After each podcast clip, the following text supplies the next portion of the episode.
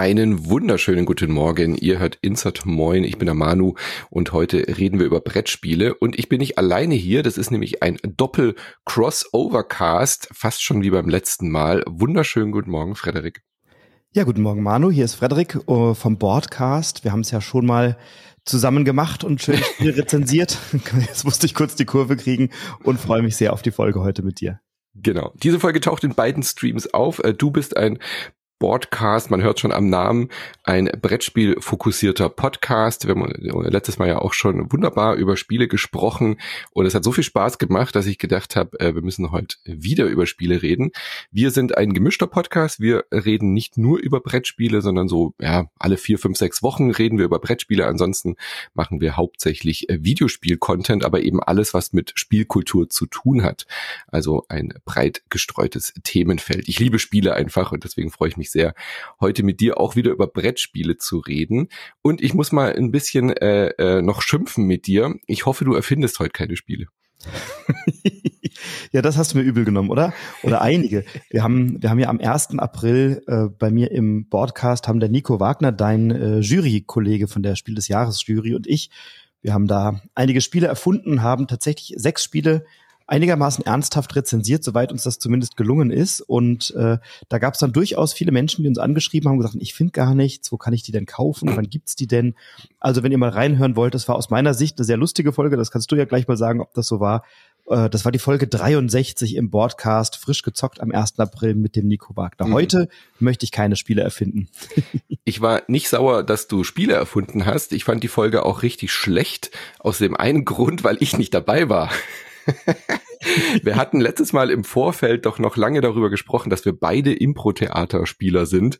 Und dann kommst du auf die Idee mit Nico, ausgerechnet mit Nico, ja, mit meinem größten Konkurrenten zu podcasten und nicht mich einzuladen. Das nehme ich dir übel. Nicht, dass die Folge, äh, äh dass ich die Folge gehört habe oder die Spiele nicht zu finden sind. Also, ja, sei, sei froh, dass ich heute noch mit dir rede, Frederik. Der, der Tadel ist angekommen und möglicherweise wird ja nächstes Jahr am 1. April auch wieder eine Folge geben und möglicherweise wird dann ja die Konstellation, die rezensiert, eine andere sein. Wir lassen das mal dahingestellt und gucken mal, ob sich unser Verhältnis heute ein bisschen verbessert, da, nachdem wir ja diesen riesengroßen Konflikt hatten miteinander, weil ich dich nicht eingeladen habe. Ähm, und gleichzeitig äh, war der Nico dein riesengroßer Konkurrent, der durchaus auch ein kompetenter Gesprächspartner. Ja, ganz ehrlich, also liebe Grüße, Nico. Äh, an dir ist wirklich ein Impro-Theaterspieler äh, verloren gegangen. Du solltest dir vielleicht mal überlegen, ein Zweithobby anzufangen. Das, das Schöne war ja, das kann ich vielleicht kurz ergänzen, wir haben uns im Vorfeld nicht nennenswert darüber mhm. informiert, was der jeweils andere plant. Das Beste das heißt, war immer euer, euer unterdrücktes Lachen zu hören oder nicht zu hören quasi. Ja, ich habe mich immer schön gemutet, aber ich, aber wir hatten die Kamera an, weil wir natürlich die Reaktionen des anderen sehen wollen. Und da gab es wirklich Situationen, wo ich abgebrochen bin und nicht mehr konnte und der Nico dann irgendwann auch mal zwischendurch kurz reagiert hat und lachen musste und so. Aber wir haben uns wirklich überrascht und haben uns jeweils drei Spiele ausgedacht und hatten da auch unterschiedliche Zugänge. Und ähm, das hat so viel Spaß gemacht, uns da gegenseitig zu überraschen und uns etwas auszudenken.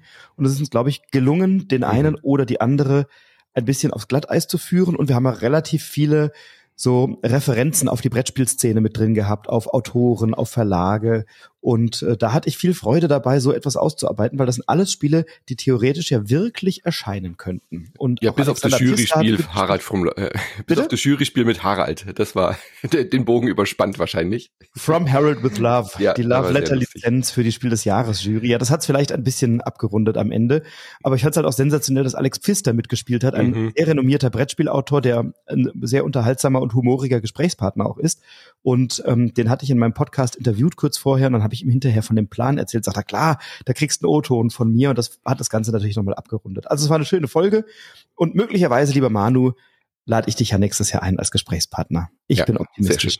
Ich freue mich drauf. So. Guck mal, so äh, genau. und sich in so ein Format rein. Sehr genau, geil. Ja. Das habe ich gelernt, ja. Das, das äh, man muss einfach nur drauf bestehen, eingeladen zu werden. Sehr einfach schön. Und genau. weil wir ja so Beef hatten, äh, Podcast Beef, Hashtag Podcast Beef, haben wir gedacht, wir müssen das ausfeiten, äh, wie echte Männer und haben uns äh, ganz viele Zwei-Personen-Spiele ausgesucht, um herauszufinden über äh, drei Spiele hinweg, wer von uns der krasseste Podcaster ist. So habe ich zumindest verstanden, die Challenge. Absolut. Äh, jeder von uns bringt drei Spiele mit. Zweierspiele, alle konfrontativ. Insofern haben wir hier nichts zu verschenken, keinen Millimeter Platz und haben uns sechs Spiele ausgesucht, mit denen wir euch ähm, heute ja, beglücken wollen, die ihr spielen könnt. Wir hatten ja ohnehin, das würde ich vielleicht eingangs äh, mal vorausschicken, einen sehr starken und potenten Jahrgang, was Zwei-Personen-Spiele angeht. Verrückt, da ist ja wirklich ja. eine Menge erschienen dieses Jahr ich konnte es irgendwann gar nicht glauben, weil ich dann auch gedacht habe, so, was machen wir für die nächste Folge? Habe so Spiele gesammelt und dann ist mir aufgefallen, hey, das sind ja fast nur zwei Personenspiele dabei. Und dann habe ich, hab ich mir mal die Mühe gemacht, den aktuellen Jahrgang durchzuforsten, wie viel Zweierspiele sind dieses Jahr erschienen.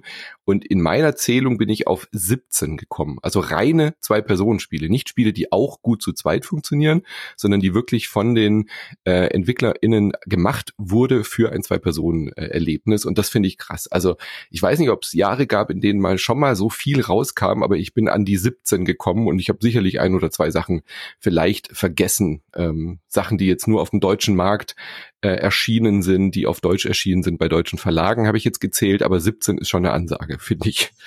Absolut. Und ich ich mag ja zwei Personenspiele total gerne, weil sie, weil sie ja auch toll sind im Urlaub oder wenn man eben mal unterwegs ist und in der Regel sind sie ja auch nicht so groß äh, zum Einpacken oder so. Und 15 davon habe ich nach der heutigen Folge auch hier im Broadcast bei mir zumindest rezensiert. Wollen wir sie ganz kurz durchgehen für alle, die sagen, was, so viele Zwei-Personen-Spieler? Da können wir noch mal ganz kurz sortieren, was da mhm. alles, was da alles erschienen ist, ähm, wenn du magst. Genau. Also, Sollen wir alle mal aufzählen oder willst du zu allen noch kurz was sagen? Nee, also nicht, nicht viel, aber wir können, wir können vielleicht so einen, ja, einen kleinen zwei, Zweiersatz sagen oder so. Also ich habe bei mir rezensiert in der Folge 7 Pagan und Redlands. Ähm, mhm. Pagan ist ein Zwei-Personen-Spiel von Würmgold, wo wir in einem asymmetrischen Deduktionsspiel miteinander oder gegeneinander spielen. Einer ist die Hexe, einer ist der Hexenjäger und beide Seiten versuchen, eine Dorfbevölkerung auf ihre Seite zu ziehen. Die Hexe möchte ein Ritual machen, der Hexenjäger möchte die Hexe finden und eine der Personen aus dieser Dorfbevölkerung übernimmt die Rolle der Hexe.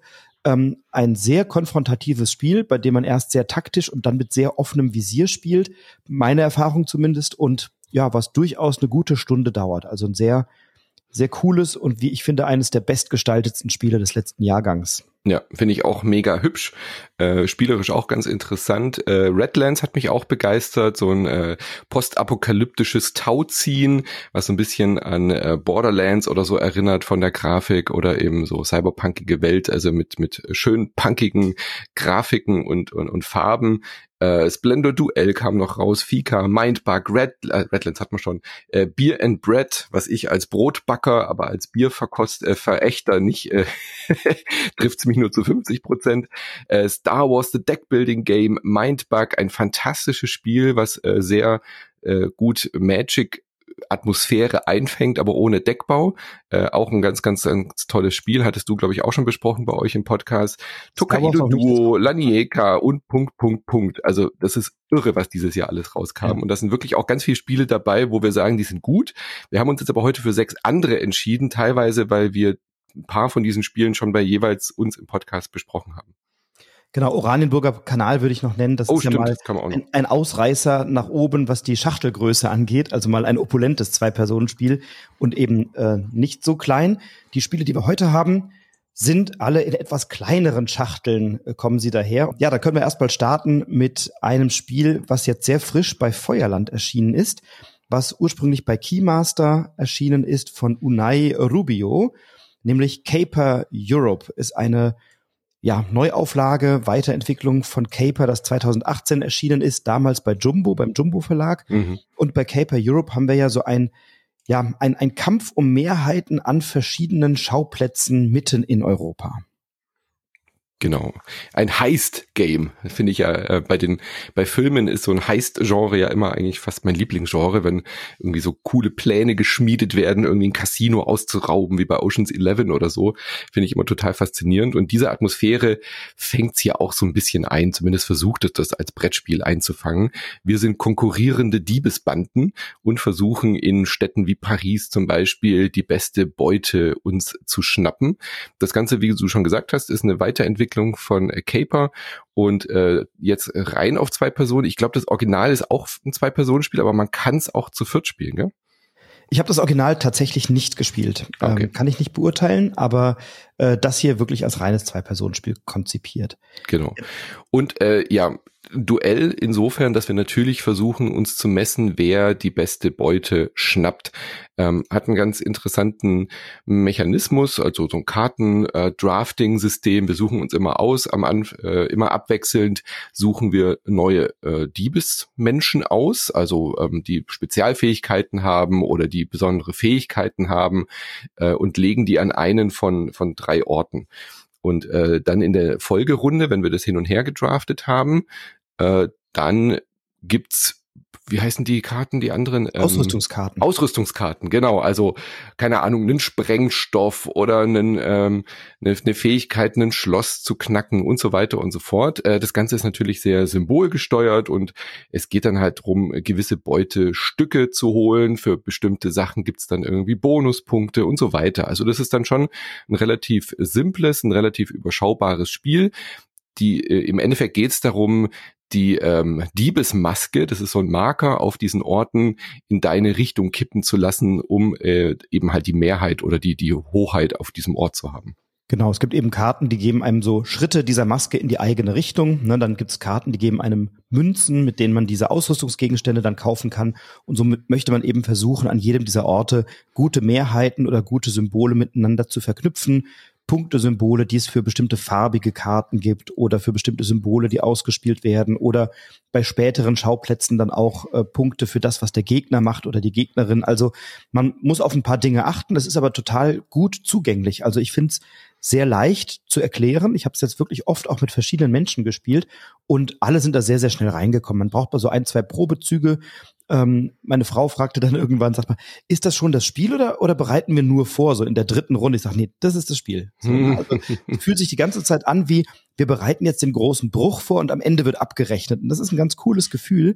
Ähm, es hat so Set-Collection-Elemente, dass wir mhm. eben so kleine Holzmarker uns noch klauen können und die dann am Ende in unterschiedlichen Kombinationen Punkte bekommen oder Karten, bei denen wir eben so Aufträge haben. Wenn wir die erfüllen, gibt's dann am Ende auch nochmal Punkte. Und dann wird eben abgerechnet, wer hat an welchem Ort die jeweilige Mehrheit und die Person mit der Mehrheit hat dann so eine Ortswertung und zusätzlich hat man eine Wertung für die eigenen Diebe und die jeweilige Ausrüstung und das Spiel ist in reichlich 20, 25 Minuten wirklich gut gespielt. Ja. Ähm, und was ich, was ich bei diesem Spiel wirklich herausheben möchte, ist erstens die Variabilität. Also was mir wirklich gut gefällt, du hast ein Basisset an Karten, mit denen du diese Orte legen kannst und an Ausrüstungsgegenständen und an Dieben. Da gibt es so eine Art Grundausstattung. Und dann kannst du verschiedene europäische Orte ähm, dazu mischen. Also du kannst erstmal dich für einen entscheiden. Du kannst nicht verschiedene kombinieren, aber du kannst dich für einen der Orte entscheiden. Paris, Barcelona, Rom oder London.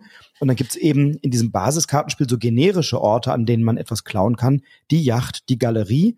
Und bei den spezifischen Orten, für die wir uns entscheiden, gibt es dann eben noch ähm, ja, Sehenswürdigkeiten, den Big Ben, den Eiffelturm, ich äh, genau. weiß es nicht, ne? aber äh, Galerie Lafayette. Also da gibt es dann eben die entsprechenden Sehenswürdigkeiten der einzelnen Orte und dann bin ich wirklich in Paris oder in Rom oder in London. Ja, Sternchen, Anmerkung. ich finde es auch total schön, dass sie das gemacht haben und dass dann auch ortstypische Sachen drin sind. Und äh, es kommen ja dann auch neue ähm, Spezialsachen dazu, die dann irgendwie nur in dieser Stadt irgendwie eine Bedeutung haben, also so kleine Sonderregeln oder Ausnahmegeschichten. Das finde ich super variabel. Was ich aber ganz seltsam finde, wenn man sich jetzt entscheidet, zum Beispiel einen London-Bruch zu machen, dann mischst du diese Karten in den doch relativ großen Stapel an generischen Orten rein und wenn du Pech hast, ziehst du keinen einzigen von diesen ortsspezifischen Orten. Weißt du, wie ich meine? Absolut. Also ich verstehe nicht, warum sie dann sowas gemacht haben. Warum muss ich die denn nochmal mischen? Wenn ich sage, ich spiele in London, dann gib mir doch einfach ein London-Deck und äh, aus den, was weiß ich, sechs, sieben Karten lege ich halt drei hin. Also wir hatten jetzt beim, als wir Paris gespielt haben äh, gestern, zufälligerweise alle drei Ortskarten aus Paris dann auch wirklich gezogen. Aber es hätte auch sein können, wir ziehen gar keine. Und dann entscheide ich mich eigentlich als äh, Duo vorher für einen Ort und dann kommt der Ort gar nicht vor. Also ich verstehe nicht, was das soll, warum man das so verkopft äh, äh in der Regel machen muss. Da verstehe ich auch nicht. Deswegen haben wir es gehausregelt und entscheiden genau. einfach vorher, möchten wir einen oder zwei oder drei dieser besonderen Orte ja. haben und einen oder zwei dieser generischen Orte. Und dann legen wir einfach aus dem Paris-Deck ein oder zwei Orte hin und mischen aus dem anderen Stapel noch ein oder zwei Orte hm. dazu. Hm. Verstehe nicht, warum sie das nicht so vorschlagen. Genau. Ja. Genau, das, das, das war unsere Variante. Äh, und jeder dieser, jeder dieser Orte macht auch ein bisschen was anderes im Laufe des Spiels. Also die haben dann nochmal Sonderregeln, Sonderfunktionen, ähm, so dass sich das Spielgefühl oder die, die Taktik, mit der ich meinen Bruch vorbereite, durchaus ändert im Laufe des Spiels. Und mhm. man, man, muss auch besser werden, weil die Decks dann auch schwerer werden. Also die Karten haben aus meiner Sicht zumindest komplexere Möglichkeiten ja. und Kombinationen. Ich kann auf ein bisschen mehr Dinge achten und dadurch wird das Spiel, man, man kann besser werden in dem Spiel. Man hat eine Lernkurve. Man fängt mal mit Paris an. Das ist relativ simpel, alles zu verstehen. Und wenn man dann das ein paar Mal gespielt hat, dann kann man sich auch eben an die anderen Orte bewegen und muss schwerere Aufgaben bewältigen und dadurch bleibt es anspruchsvoll äh, und für mich interessant. Also der Wiederspielreiz ist aus meiner Sicht sehr hoch. Mhm. Und ich finde es auch einfach, das float gut. Also ich mag halt Drafting, man muss überlegen, oh, nehme ich den Dieb, der passt gut zu meiner Gruppe, die da schon liegt, äh, weil man eben auf Set Collection und Farbkombos oder Fähigkeiten oder so achtet. Also Beispiel, ähm, ah, immer wenn ich den lege und ich lege dann eine blaue Ausrüstungskarte, dann gehe ich mit der Maske noch eins vor, das hat der Ort sowieso, das passt ja super.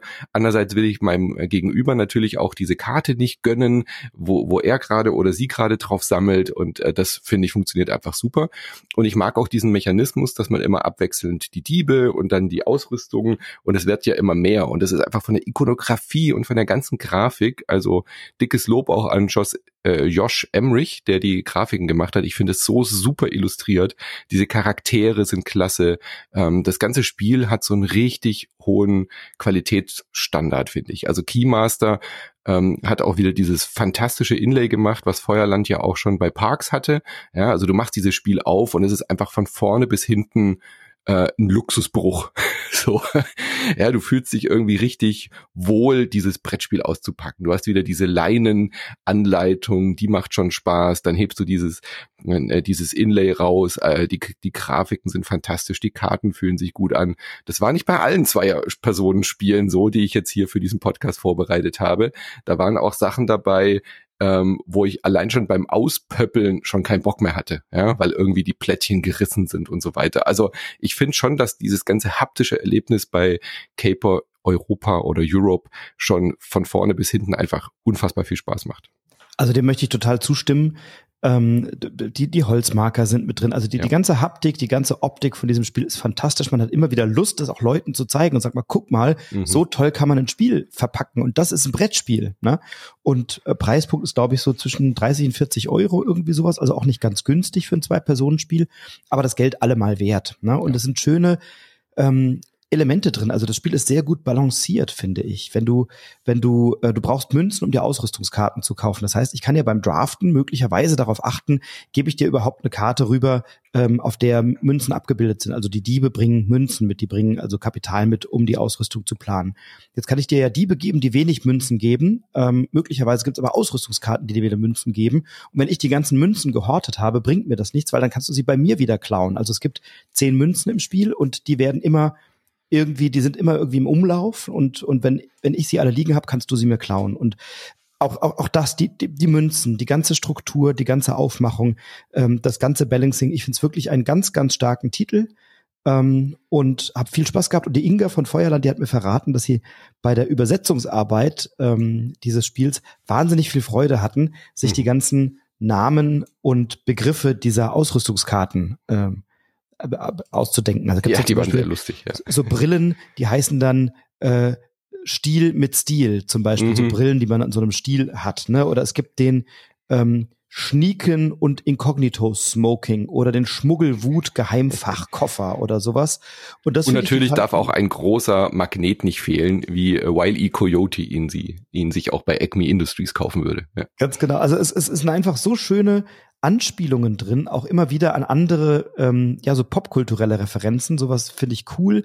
Die, die Gestaltung hat was sehr Expressionistisches schon ein bisschen, also so eckige Figuren ähm, mit, mit teilweise sehr hervorgehobenen Proportionen und so. Also mhm. die ganze Gestaltung, das, die ganze Aufmachung des Spiels ist wirklich ein einziges Highlight.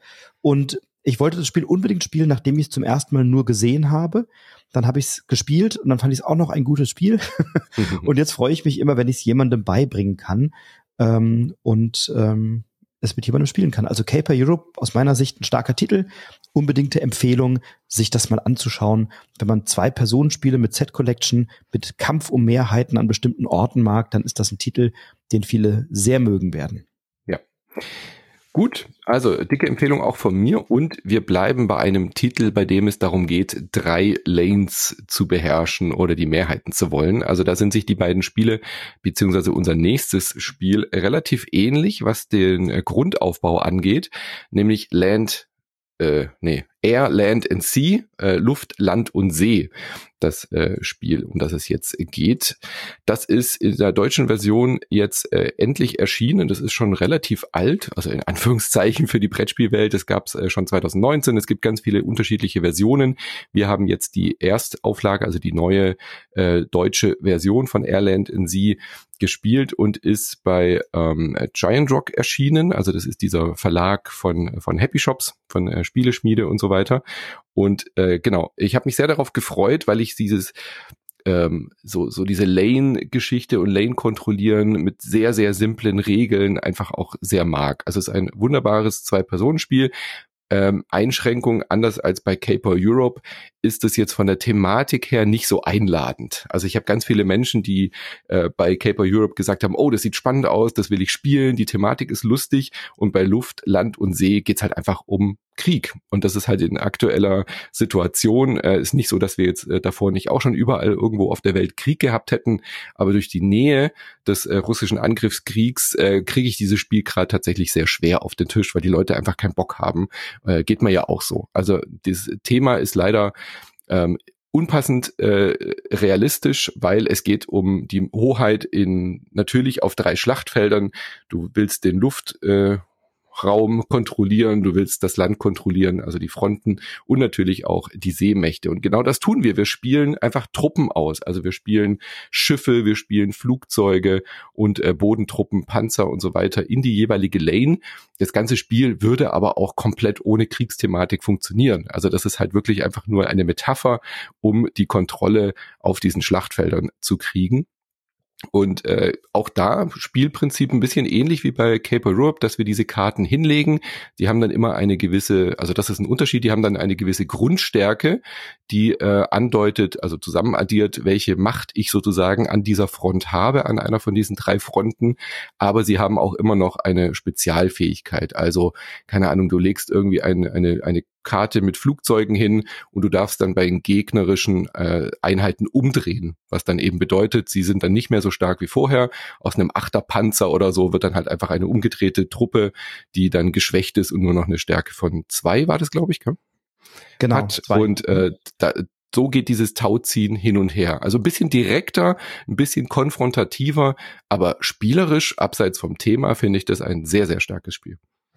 Ja, es ist sehr taktisch, weil die Karten sich natürlich alle aufeinander beziehen. Dann spiele ja. ich eine Karte in den Luftraum und dann habe ich eine andere Karte, die es mir erlaubt, eine Lufttruppe auf die, auf, auf die Landfläche oder auf die Seefläche zu verschieben. Oder ich kann eine offene Karte meines Gegners wenden. Da spielst du gerade einen schweren Panzer mit Stärke 6 und übernimmst die Kontrolle mal kurz für diesen Ort und dann sage ich, nee, die kannst du jetzt mal schön wieder umdrehen. Und dann hat dein Panzer eben nur noch eine Stärke von zwei. Oder ich habe vielleicht ein paar gewendete Karten da liegen, weil du mir ein paar rumgedreht hast oder ich vielleicht sogar eine verdeckt ausgespielt habe. Und dann habe ich die Karte, dass die verdeckten Karten plötzlich vier äh, Stärke haben statt zwei. Und dann ähm, kann man relativ schnell wieder diese Kontrolle über einen solchen Ort übernehmen. Was mir sehr ja. gut gefällt, ja. Nee, was ich auch hier richtig stark finde, ich weiß nicht, ob du das jetzt auch sagen wolltest, ist dieser taktische Rückzug. Also äh, genau. bei Caper Europe spielen wir ja über mehrere Runden und am Ende wird abgerechnet. Und hier sind es schnelle, kurze Partien, schnelle, kurze Schlachten sozusagen, äh, bei der ich immer abwägen muss, Ähnlich wie bei Marvel Snap, Leute. Weil, über das ich ja schon seit Monaten jetzt schwärme, ein Mobile Game, wo man auch so drei so Lanes hat. Und dort gibt's auch die Option, wenn man merkt, man ist gerade am Verlieren, dann ist es oft besser, sich früher zurückzuziehen und quasi die aktuelle Runde aufzugeben, weil man dann weniger Punkte verliert, beziehungsweise dem Gegenüber weniger Punkte gibt, als wenn man die Partie komplett durchzieht. Das fühlt sich für für, für Brettspiele erstmal ungewohnt an, finde ich, dass man eben freiwillig aufgibt. Das machen wir ja sonst nie. Man hat sonst immer ja die Hoffnung, noch irgendwie gewinnen zu können. Aber dieses Spiel ist eben nicht mit einer Partie vorbei, sondern wir sammeln eben über mehrere Partien hinweg nur die Punkte. Und wenn ich mich taktisch zurückziehe, dann bekommst du halt einfach, obwohl du gerade die absolute Mehrheit bei dir drüben hast, deutlich weniger Punkte, als wenn ich das bis zum Schluss ausbade. Äh, und das finde ich ein saustarkes taktisches Element, was das ganze Spiel nochmal auf eine andere Ebene hieft, finde ich, weil man dann eben nicht nur immer dieses, ah, du spielst das und du denkst, ich spiele das, sondern auch noch auf dieser Helikopterebene sozusagen, um im, im, in der Metapher zu bleiben, auch noch überlegen muss, naja, jetzt bist du gerade so stark, dann ziehe ich mich jetzt absichtlich zurück, weil dann hast du, kannst du diese Macht gar nicht ausspielen. Das ist genau das, was ich sagen wollte. Das, das macht es für mich ähm, dieses Spiel zu etwas ganz Besonderem, weil dieser taktische oder diese taktische Möglichkeit, das Spiel aufzugeben, ist aus meiner Sicht ganz wichtig, weil du ziehst ja keine Karten nach. Jeder bekommt sechs Karten und dann schaust du dir deine Handkarten an und, und hast schon mal einen ersten Eindruck, was, was kannst du mit mhm. diesen Karten überhaupt machen. Und dann wartest du ein bisschen, was, was macht dein Gegner, was macht deine Gegnerin, dann siehst du, oh Gott, oh Gott, die haben jetzt diese starke Karte und diese starke Karte, da komme ich im Leben nicht gegen an. Ähm, und dann gebe ich lieber frühzeitig auf, denn man hat das Spiel gewonnen, wer zuerst zwölf Siegpunkte hat. Und sobald man, äh, wenn beide beide Seiten ihre sechs Karten aufgedeckt haben, wird geschaut, wer kontrolliert die Orte und wer mehr Orte kontrolliert, kriegt sechs Siegpunkte. Das heißt, man spielt es im schlechtesten Fall über zwei Partien oder im schlimmsten Fall habe ich nach zwei Partien bereits gewonnen oder verloren. Vielleicht gibt es einen Unentschieden, na klar, dann spielt man noch eine dritte. Aber durch diesen taktischen Rückzug habe ich eben die Möglichkeit, wenn ich das früh entscheide und sage, mit den Karten werde ich hier keinen Stich gewinnen, da werde ich hier nichts reißen, dann äh, gebe ich lieber mal auf, dann kriegst du nur zwei Punkte und dann kann ich das vielleicht in der nächsten, im nächsten Gefecht wieder aufholen. So. Ähm, also das ist etwas, was, was ich sehr, sehr stark finde. Ähm, und ich finde es auch stark, dass es so elegant ist in der Spielgestaltung. Ich ziehe sechs Karten, ich spiele sechs Karten aus. Ich muss mir mhm. auch keine Gedanken machen, wo ich die ausspiele, weil es ist völlig klar, wo die zugeordnet sind. Ich muss da nur gucken, in welcher Reihenfolge spiele ich die, weil die sich aufeinander beziehen. Ich muss schauen, was macht mein Gegner, was macht meine Gegnerin. Dann kann ich vielleicht mal eine Karte spielen, die dir ein bisschen mehr schadet als mir. Und äh, dann ist das relativ schnell gespielt. Dann hast du nach ein paar Minuten da ein Ergebnis und dann äh, geht's weiter. Ich habe mit dieser Kriegsthematik mich tatsächlich auch sehr schwer getan. Ähm, also ich hatte Spaß an dem Spiel und an der Taktik und auch diejenigen, mit denen ich das gespielt habe, haben mir das bestätigt, dass sie sagen, boah, das ist irgendwie taktisch echt cool und, und super gemacht. Ähm, mit dem Thema haben wir uns alle wirklich unwohl gefühlt und, und zumal die Darstellungen auf den Karten auch sehr realistisch sind. Ne? Da, da liegen Soldaten im Schützengraben und zielen auf einen Panzer oder da kommt irgendwie äh, ein, ein riesen Kriegsschiff an oder ein riesen Bomber, der da irgendwie anfliegt oder irgendwelche Karten, auf denen was explodiert. Ähm, und ich habe wirklich gemerkt, ich kriege ein ungutes Gefühl, wenn ich das spiele. Ähm, und da habe ich jetzt äh, dankenswerterweise einen, einen Tipp bekommen, den du möglicherweise auch noch genannt hättest, ähm, nämlich Critters at War. Das ist genau das gleiche Spiel, nur in einer cartoonesken Ausstattung, also in einer ähm, etwas harmloseren Variante an dieser ja, Stelle. Gibt es ja? noch nicht auf Deutsch, also das ist nur auf Englisch bisher genau. die Alternative mhm. verfügbar, aber das ist trotzdem das gleiche Spiel. Also das ist, äh, Karten sind identisch, es sind trotzdem Panzer. Das ist jetzt nicht so, dass man mit Bären gegen Füchse kämpft im Wald oder dass die Thematik sich dadurch nicht mehr nach Krieg anfühlt, ähm, sondern das ist, sind dann halt einfach ein Bär, der im Panzer sitzt. genau, aber es ist eben cartoonesk, ne? Und es ist ja, nicht so. Aber das ist dann ja auch ein bisschen fake. Also ich, ich habe mhm. tatsächlich echt gar kein Problem damit, auch wenn Krieg ist, ein Spiel zu spielen, weil es ist halt ein Spiel, es ist halt eine Metaebene und es geht um die Taktik. Und natürlich äh, bietet sich bei einem taktischen, äh, strategischen Spiel einfach diese Kriegsthematik auch an. Das ich verstehe, dass Leute sagen, äh, finde ich jetzt nicht so gut, aber das ist halt für mich einfach nur ein, ein, eine Karte, die ich da hinlege, die mir einen taktischen Vorteil bringt. Das sind ja keine, also das Spiel selber ähm, ähm, verharmlost den Krieg ja nicht. Äh, es ist kein, da finde ich dieses Critters at War fast eher problematisch, weil das verharmlost diese Kriegsthematik ein bisschen. Also ich finde, man kann das schon spielen, man muss das dann halt einfach für sich irgendwie klar machen und äh, nur weil da jetzt süße Tierchen drauf sind, finde ich das nicht weniger kriegsthematisch. Von daher finde ich das eher eher schade, dass man dann auf so eine Version äh, ausweicht und dann auf einmal den Krieg ausblenden kann.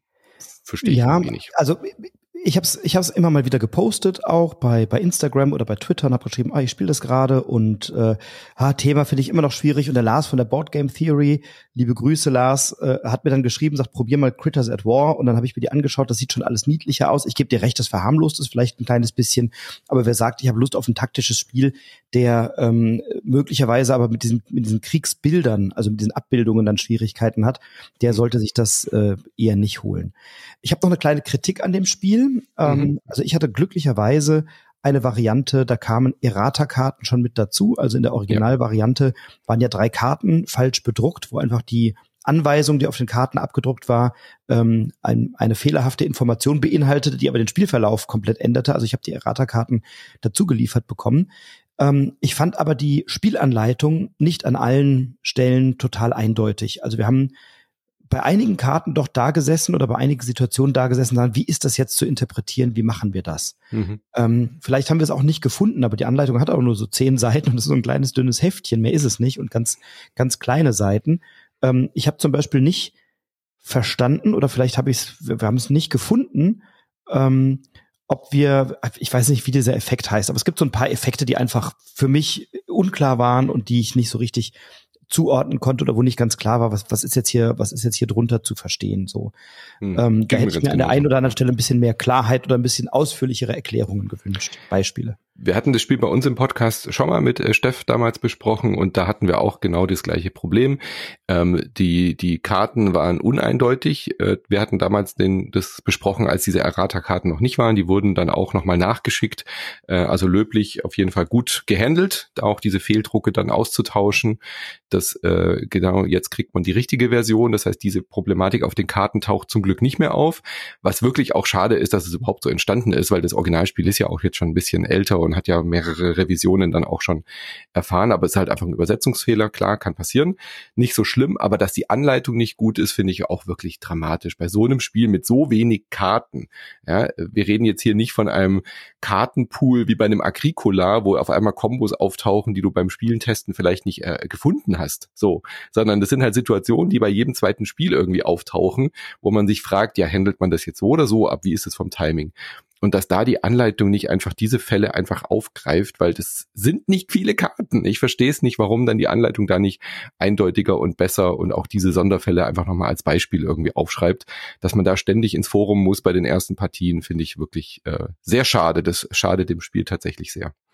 Ja, das hat ein bisschen genervt einfach, ne? Und ähm, Gleichzeitig macht das Spiel etwas sehr richtig, nämlich es ist auf das Wesentliche reduziert. Ähm, und, und wenn man diese Fälle dann mal kennt oder wenn man verstanden hat, wie sie zu handeln sind, ist so eine Partie eben sehr schnell gespielt. Wir beide haben ja über Fika gesprochen. Das kann man, die beiden kann man, glaube ich, vergleichen. Du hast es damals in dem Podcast, glaube ich, auch kurz erwähnt. Ähm, bei Fika ist das Thema viel schöner. Da sitzen wir an so einer Straße in Schweden und essen Kuchen und klauen dem gegenüber aus dem Café seine Kuchen- und Kaffeespezialitäten. Und bei Fika war es nur ein unübersichtliches Gewurstel. Wer tauscht welche Karten mit wem wohin? Ähm, und bei Luft, Land und See ist das Visier offen und ich spiele eine Karte aus und der Effekt wird sofort spürbar. Genau. Und das ist etwas, was ich hier sehr mag, diese Direktheit, diese Klarheit, die passt natürlich auch thematisch, aber dadurch ist eben eine Partie, wenn man diese Karten mal verstanden hat, schnell gespielt, flüssig gespielt, mit einem klaren Ergebnis gespielt, um diesen taktischen Vorteil sich rauszuziehen, ähm, habe ich eben auch Möglichkeiten an der Hand, wenn mal eine Partie nicht so richtig gut für mich läuft. Und das macht Luft, Land und See für mich zu einem ja sehr direkten und sehr klaren Titel, der taktisch eine, eine, also eine unwahrscheinliche Tiefe hat. Das muss man wirklich mal sechs, acht, zehn Mal gespielt haben, bevor mhm. man wirklich diese, diese taktischen Varianten mal erlebt hat und sagt, oh ja, guck mal, das kann ich doch machen und das kann ich doch machen. Also auch das Spiel hat aus meiner Sicht eine schöne Lernkurve und auch mal zu lernen. In den ersten Partien zum Beispiel hat nie einer von uns aufgegeben. Das muss man ja, erst mal genau. lernen und mhm. erfahren, sagen, ja, das ist doch aber, das kann man doch jetzt mal machen. Das ist doch jetzt eine gute Variante. Ich werde mit meinen Karten nichts reißen, dann gebe ich jetzt auf, da kriegt mein Gegenüber halt nur drei Punkte statt sechs Punkte oder so. Mhm. Und, und das erst mal zu lernen, dass das eine Option ist ähm, und das dann anzuwenden und dann eben auch als Taktik einzusetzen, ähm, das finde ich einen echt coolen Zug. Oder manchmal gucke ich mir die Karten an, wie beim Pokern und schmeiß einfach hin. Sag, nee, mache ich nicht. Ja, genau. Kriegst du halt, kriegst halt nur einen Punkt. Ne? Und dadurch habe ich wirklich so ein so ein Pokermechanismus mit drin, irgendwann allein aufgrund, dass ich mir meine Handkarten anschaue und ja weiß, welche anderen Karten noch im Spiel sind, dann weiß mhm. ich von diesen anderen Karten, die noch übrig sind, hat mein Mitspieler, meine Mitspielerin 50 Prozent. Denn es sind 18 Karten im Spiel. Jeder zieht sechs und dann gibt es noch sechs Karten ähm, als Nachziehstapel. Und es gibt, glaube ich, eine oder zwei Karten, die es einem ermöglichen, mhm. noch eine Karte mal nachzuziehen. Aber dieser Nachziehstapel wird auch im Wesentlichen nicht angetastet. Das heißt, ich weiß, von den von den anderen Karten sind 50 Prozent bei meinem Gegenüber im Spiel, möglicherweise sogar noch eine mehr. Und dann habe ich äh, relativ schnell kann ich dann die Entscheidung treffen und sagen, ich schmeiß jetzt einfach mal hin, ich gehe die Runde nicht mit, ich gehe nicht ins Gefecht, ich ziehe mich zurück. Ja. Und, und was so schön ist, sind auch diese Mind Games, dass genau. ich so antizipiere, was du wohl vorhast. Dann, dann spielst du irgendwie einen Move und ich denk mir, das ist doch ein Fake. Also äh, und äh, dann bereite ich mich darauf vor, dann denke ich, okay, du, du tust jetzt nur so, als würdest du die See-Lane äh, für dich haben wollen. Dabei hast du die eigentlich schon innerlich aufgegeben, weil du weißt ja auf der Hand, du hast nur eine Seekarte oder so, ja, und versuchst mir meine Truppen da irgendwie wegzuziehen und so weiter. Und dann äh, habe ich wieder irgendwie, ah, ich lege jetzt diese ganzen Truppen so und ich will eigentlich sogar, dass sie umgedreht werden, weil ich eine Karte habe, die dann wieder Karten umdrehen darf und so weiter. Und wenn man das öfter und öfter spielt, wird das Spiel sogar immer besser, weil man dann diese Moves kennt, weil man sie selber gemacht hat. Man versucht diese Moves dann auch beim gegnerischen Mitspielenden zu erkennen, zu antizipieren, vorzugreifen, zu verhindern und so. Also fantastisch. Wirklich, wirklich gut. Und es wird immer besser, je öfter man das spielt. Und das ist eben auch etwas, ne, man sollte es auch häufiger mal mit den gleichen Leuten spielen. Wenn ich das schon ganz oft gespielt habe und dann immer wieder neuen Leuten beibringe, die spielen dann ein, zwei Partien, dann werde ich gegen die mehrheitlich einen taktischen Vorteil haben. Also auch hier, klar, wenn ich ein erfahrenerer Oberbefehlshaber bin als andere, mhm. dann habe ich halt einen Vorteil bei diesem Spiel. Ähm, das kann man dann vielleicht nicht mehr so leicht kompensieren, aber wenn man ein paar Partien auf dem Buckel hat, dann ist das wirklich ein, ein, ein richtig schönes Duell. Ja. Genau. Gut, ist von John Perry äh, erfunden worden, ist bei Giant Rock erschienen. Der Vollständigkeit halber noch äh, Caper Europe ist von Unai Rubio, weil wir es vorhin gar nicht genannt haben.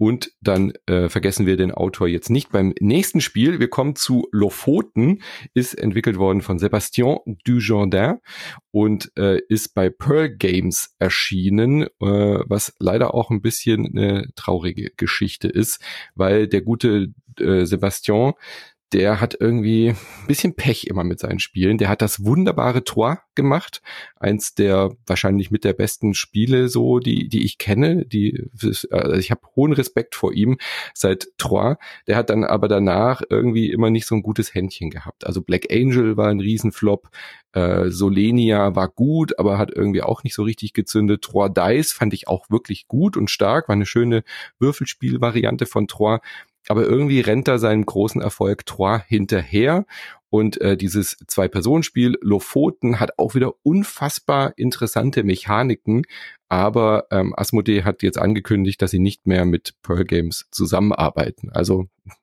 irgendwie armes Kerlchen gerade, finde ich, dass er da irgendwie als äh, so kreativer Autor irgendwie nicht so richtig erfolgsgekrönt ist. Ja, und ob er mit Lofoten äh, an die ruhmreiche Vergangenheit anschließen kann, da können wir mal ein Fragezeichen dran machen. Mhm. Ähm, also Lofoten erstmal, wer es nicht weiß, das ist eine, eine äh, Inselgruppe in Norwegen. Ähm, da gibt's das Nordlicht, die Mitternachtssonne. Ne? Also das ist also eine sehr, sehr schöne Landschaft.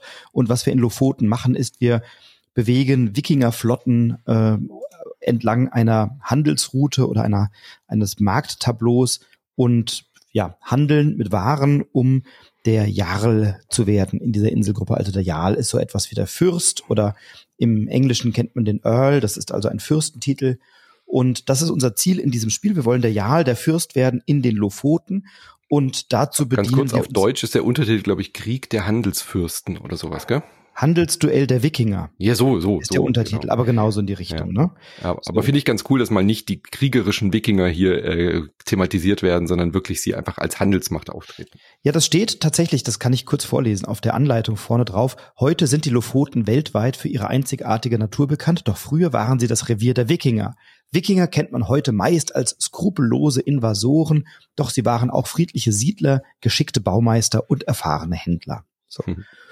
Und wir haben so ein Langschiff, also eine Langschiffflotte. Das heißt, wir haben so ein Tableau, das ist achteckig und an jeder Kante oder an, äh, an vier der Kanten vielmehr befindet sich also ein Langschiff und dieses Langschiff können wir dann beladen mit Warenkarten. Wir haben in der Mitte so ein Markttableau ausliegen und auf diesem Markttableau ähm, gibt so ja, Einkerbungen oder so Aussparungen, wo ich dann eben mit meiner Flotte anlegen kann und auf diesem Markttableau legen dann von einem Nachziehstapel Warenplättchen unterschiedlicher Wertigkeit und auch unterschiedlicher Art und Weise. Da gibt's also Met oder Fische, Schafe und auch so Schatztruhen. Und gleichzeitig habe ich eben Auftragskarten, mit denen ich einen Auftrag bekomme, welche Waren ich denn einsammeln soll. Und was mir in diesem Spiel gut gefällt, ist der Bewegungsmechanismus. Der ist zumindest mal ähm, ja, clever. Ähm, ob er mhm. auch hm. praktikabel und aber auf jeden Fall mal interessant. Wie fandst du das? Erklär, erklär mal. Ja, ich muss jetzt auch schon so lachen, weil ich genau weiß, was du meinst. Also ich hatte gar nicht so große Probleme, dieses Spiel von seinem, was man tun soll und was man, wie man Punkte kriegt, zu erklären. Das geht eigentlich, aber den Leuten klar zu machen, wie dieser äh, Drehbewegungsmechanismus geht, also äh, nicht mal nur Leute mit Links-Rechts-Schwäche sollten da Probleme kriegen, sondern das ist wirklich erstmal ein Hirnknoten, der da entsteht. Also du musst nach der Erklärung und nach den ersten beiden Zügen hast du so das Gefühl, deine Synapsen sind irgendwie verdreht, bis man da einigermaßen drin ist. Wie gesagt, es ist ein unfassbarer von einer Idee heraus ungesehener Mechanismus, den ich so auch in keinem Spiel bisher gesehen habe und der, wenn er dann funktioniert, wirklich auch clever ist und gut ist. Also wir haben so ein Rondell vor uns so, ja. Und dieses Rondell symbolisiert quasi bis zu vier Schiffen, die wir haben. Aber immer nur das Schiff, was ganz oben ist, liegt quasi am Fluss an oder am Wasser. Und du kannst dieses gesamte Tableau nach links und nach rechts schieben, um auf die Waren zu kommen. Du kannst aber eben auch äh, das Rondell drehen, weil du musst das Schiff ja auch wieder entladen. Das heißt, wenn du da Waren auf das Schiff auflädst, dann musst du dieses, dieses, dieses Drehrad vor dir zweimal um 90 Grad drehen, damit das Schiff unten ist, dann, wenn, damit die Ware quasi sozusagen rausfällt.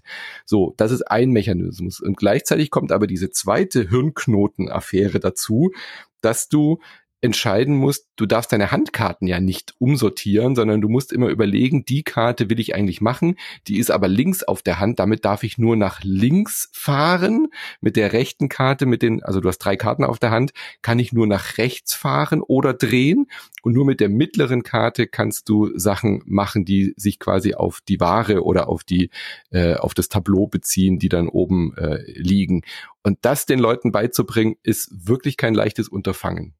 Du hast ja auf dem Markttableau in der Mitte auch aufgedruckt, mit und gegen den Uhrzeigersinn. Also wenn du die Karte von rechts spielst, dann darfst du nach rechts fahren oder das Schiff dann irgendwie mit dem Uhrzeigersinn bewegen. Wenn du die linke Karte spielst gegen den Uhrzeigersinn, das ist jeweils noch so aufgedruckt.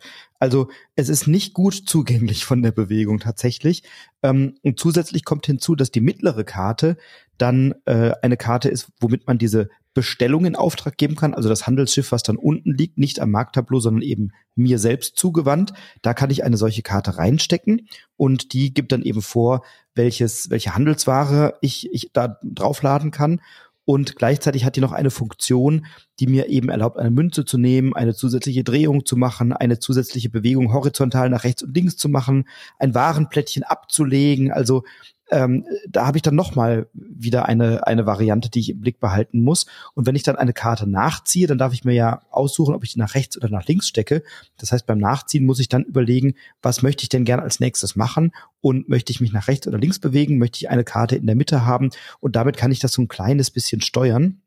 Und ich muss immer, wenn ich eine Ware aufladen kann, muss ich sie aufladen und wenn ich eine Ware abladen kann, muss ich sie auch abladen. Und dann habe ich eben rechts so ein so Lagerhäuser, in die ich dann diese Waren ausladen kann und die bringen mir dann ähm, Punkte, je nachdem, wo ich diese Waren dann einlagere. Da gibt's dann für jede Ware dieser Art dann einen, eine entsprechende Punktezahl.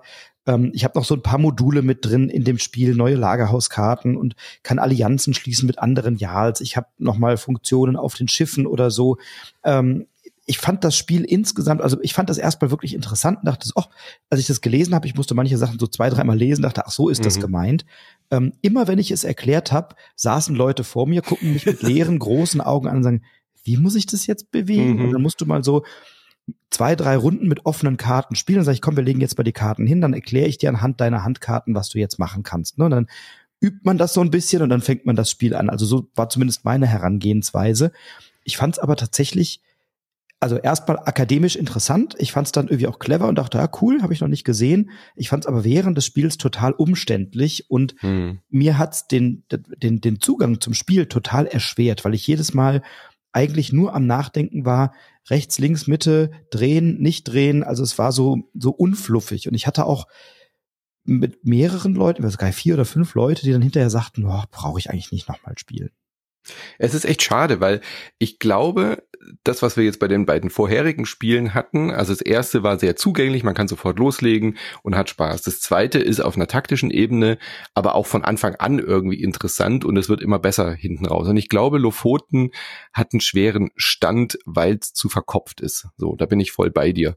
Wenn man das ein paar Mal gespielt hat, dann ist es schon auch ein interessantes Duell und ein interessantes Puzzle, was man eben vor sich hat. Wie drehe ich wie, wann, wo, Ware und so weiter.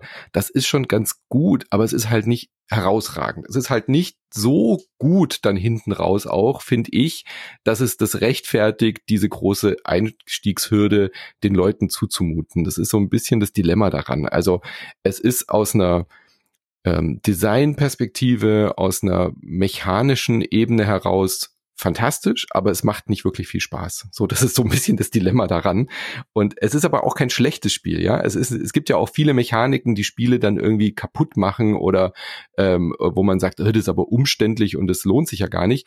Das würde ich hier gar nicht sagen, sondern man fühlt sich schon gut und clever dabei. Es ist aber halt auch so extrem fehleranfällig. Also für mich als jemand, der die Spiele halt immer erklärt und den Leuten dann eben auch zeigt, ist dieses Spiel doppelt anstrengend, weil ich nicht nur mein Puzzle im Kopf äh, drehen, schieben, äh, optimieren muss, sondern auch noch die ganze Zeit bei neuen Spielern und Spielerinnen sagen muss, nee, nee, nee, halt, stopp, du hast die Karte doch von links genommen, dann darfst du auch nur das mit links machen. Ach so, ja, und dann müssen sie wieder von vorne anfangen zu denken, ja. Dann muss man es wieder rückgängig machen.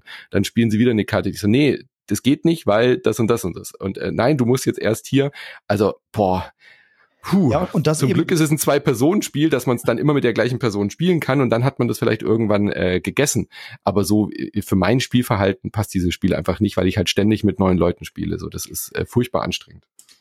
Zumal, wenn ich jemandem gegenüber sitze, dann muss ich ja noch umdenken. Genau, ja, das macht es auch nicht leichter. Du nimmst die Karte von rechts, dann ist das ja die von mir aus gesehen linke Karte, da muss ich permanent umdenken. Und das war was, was es mir total schwer gemacht hat. Und ich habe, hm. ähm, also ich, ich, ich finde das auch interessant. Als Puzzle finde ich ein ganz schönes Beispiel da an der Stelle.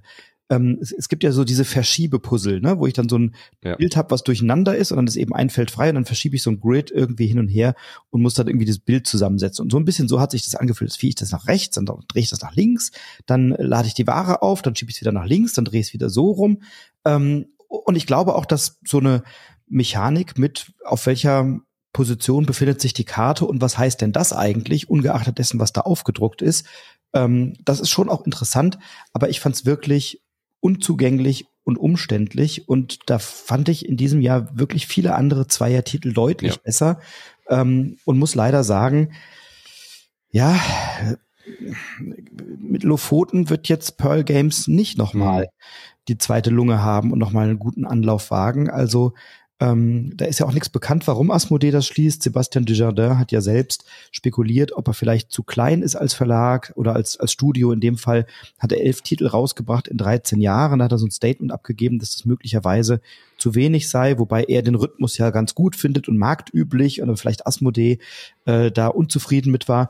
Vielleicht hat ihnen aber auch einfach die Spielqualität dann nach ein paar nicht so starken Spielen in Folge nicht mehr so zugesagt. Ja. Ähm, ich wünsche, weil er ja wirklich ein kreativer Kopf ist, ihm alles Gute und natürlich, dass er ähm, auch Spiele herausbringt, die so clevere Ideen haben und dass er mhm. eine Möglichkeit findet, weiter zu, zu, arbeiten oder, oder weiter zu entwickeln.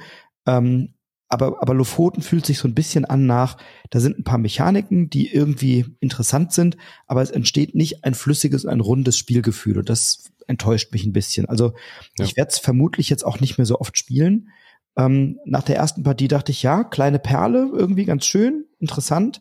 Ähm, und nach ein paar Partien fand ich es dann tatsächlich irgendwann nur noch anstrengend und mechanistisch. Also es hat sich nicht angefühlt, dass ich hier total interessante Sachen mache, sondern ich habe eigentlich nur geguckt, wie bewege ich jetzt gerade mein, mein Schiff rechts, links und mhm. drehe das und wann lade ich da welche Karten aus und wo muss ich die da einlagern, um Punkte zu bekommen. Ähm, das ist jetzt nichts, was mir so wahnsinnig viel Spaß gemacht hat. Ja, da sind noch zwei, drei kleine Module dabei, die es noch ein bisschen komplexer machen, wenn einem das noch nicht reicht. Nur so als Erwähnung. Aber äh, das Grundspiel nochmal, ich finde auch, äh, der Aufwand, den man da betreibt, äh, das Material ist übrigens sehr cool. Also das finde ich auch fantastisch. Das muss unfassbar teuer gewesen sein, dieses äh, Rondell-Tableau zu produzieren. Das ist aber auch wirklich perfekt so, ja. Also das legst du hin, das hat dann so ein kleines Ungleichgewicht, so dass sich's gut drehen lässt. Also die haben das irgendwie so verklebt, dass da so eine Spannung erzeugt. Dann hast du aber echt ein cooles äh, Einschiebplättchen Doppel-Layer-Board, wo du halt eben dieses Schiffsplättchen hast, äh Quatsch, diese Schiffskarte, du schiebst diese richtig so rein in dieses Tableau und hast dann aber noch Platz oben drüber auf einer zweiten und dritten Ebene, um dort eben das Plättchen, das Warenplättchen hinzulegen und dann kannst du auch noch für das Modul eben die Schiffe auf eine Rückseite drehen, die dann auch noch Spezialfähigkeiten haben. Also irre komplexes aus einem Ingenieurswesen heraus äh, faszinierendes Tableau Schade aber eben, dass das Tauziehen, was dann da passiert mit diesen Waren, die ich dann verschiffe und dann eben die Mehrheiten anlege, das hat halt lang nicht die Tiefe und den Reiz wie eben äh, Luft, Land und See zum Beispiel, was mit sehr viel simpleren Regeln daherkommt und das deutlich taktischere und spannendere Spiel ist. Dieser Tauzieh-Charakter, der ist hier irgendwie oft auch in unseren Partien so, naja gut, jetzt hast du da halt die Mehrheit, dann gehe ich halt auf die andere Ware und dann ist aber auch noch so eine Glückskomponente, dann kommen die ganze Zeit irgendwie die Fische nicht oder so, ja. Also das, das finde ich irgendwie verspricht nicht das, was es äh, eigentlich sein will, dieses Spiel hinten raus. Äh, es ist wirklich eine rein mechanische Orgie, leider. Sehr schade. Ähm, das Studio ist ja nicht geschlossen, also es hat ja nur Asmodee hat ja nur gesagt, sie machen vertreiben diese Spiele nicht mehr exklusiv. Das heißt, Pearl Games kann jetzt in Zukunft oder Sebastian kann jetzt in Zukunft gucken, wo seine Spiele dann unterkommen. Äh, ich glaube schon, dass er weiter Spiele machen wird, wobei äh, der schon auch im Forum öfter schon mal äh, gesagt hat, dass er ein bisschen frustriert ist, wie Thor Dice zum Beispiel aufgenommen wurde. Also er fühlt sich so ein bisschen missverstanden und ich drücke ihm die Daumen, dass er da wieder äh, in Hit landen kann, weil verdient hätte er es auf jeden Fall. Absolut. Aber Lofoten ist es definitiv nicht. Lofoten ist es nicht. Also aus der anfänglichen, aus dem anfänglichen Interesse hat sich dann doch schnell ein erlahmendes Spielerlebnis mit wenig Tiefe entwickelt. Was für eine Überleitung, denn Tiefe mhm. ist ja etwas, was wir beim nächsten Spiel haben. Also Lofoten von Sebastian Desjardins im Pearl Games erschienen bei Asmodee vertrieben. Letztes Spiel von Pearl Games bei Asmodee. Kommen wir zu einem Verlag, der ähm, ja ein deutscher Verlag ist, äh, der viele große Spiele produziert und auch seit vielen Jahren eine sehr attraktive und immer wieder aufs neue interessante und überraschende Reihe Spiele für zwei hat. Wir sprechen über den Kosmos Verlag und ein Spiel von zwei Autoren, die also in den letzten ein, zwei Jahren sehr produktiv unterwegs waren, mhm. nämlich Matthias Prinz und Martin Kallenborn, die man ja auch kennt, ähm, beispielsweise von Council of Shadows oder den Chrono Cops oder ich hatte mit ihnen ein, ein Gespräch in meinem Podcast über Redcliffe Bay Mysteries, was ich mhm. großartig fand und was aus meiner Sicht leider total untergegangen ist und ziemlich unter dem Radar lief. Aber wenn man so Einstiegsdetektivspiele mag, ein super Spiel. Und jetzt haben sie mit Pacifica, die Stadt am Meeresgrund, einen Titel vorgelegt in der Kosmos Zweier-Reihe, wie sie früher hieß, oder jetzt eben Spiele für zwei, wo wir die versunkene Unterwasserstadt Pacifica wieder aufbauen und jeder von uns hat eine Hälfte der Stadt in seiner Obhut und wir müssen eben gucken, dass wir über die Karten, die wir ausspielen, eine ja möglichst große ähm, Wertung hinbekommen. Denn vor uns liegen insgesamt sieben farbige Stapel an Karten, die jeweils eine andere Ressource oder Kategorie symbolisieren, also Schätze, Bevölkerung, dann gibt es so Ressourcen, Architektur, Wissen, Maschinen und das Stadtfest. Und die haben jeweils ein bisschen andere Funktionen oder ein bisschen andere Aufgaben. Und auf diesen Karten sind Symbole abgedruckt. Und ich habe, wenn ich dran bin, immer drei Aktionen, die ich dran mache. Ich kann entweder eine Karte von einem dieser Stapel ziehen, ich kann eine Karte ausspielen, nämlich in das Gebiet, aus dem ich es gezogen habe. Also die bleiben dann so sortenrein sortiert nebeneinander liegen. Oder ich kann bis zu zwei Karten aktivieren. Denn auf diesen Karten sind ja Symbole drauf, die ich nur dann nutzen kann, wenn die Karte aktiviert ist. Manche sind es von Hause aus, da ist so ein kleiner grüner Haken drauf. Und auf andere muss ich über, äh, über diese Aktion Karten aktivieren eben einen grünen Aktivierungsmarker dranlegen. Und dann ist die Karte aktiviert und das Symbol dieser Karte zählt für eine Gesamtwertung. Und das Spiel bewegt sich immer in einem Tauziehen um die Wertung an einem dieser Orte.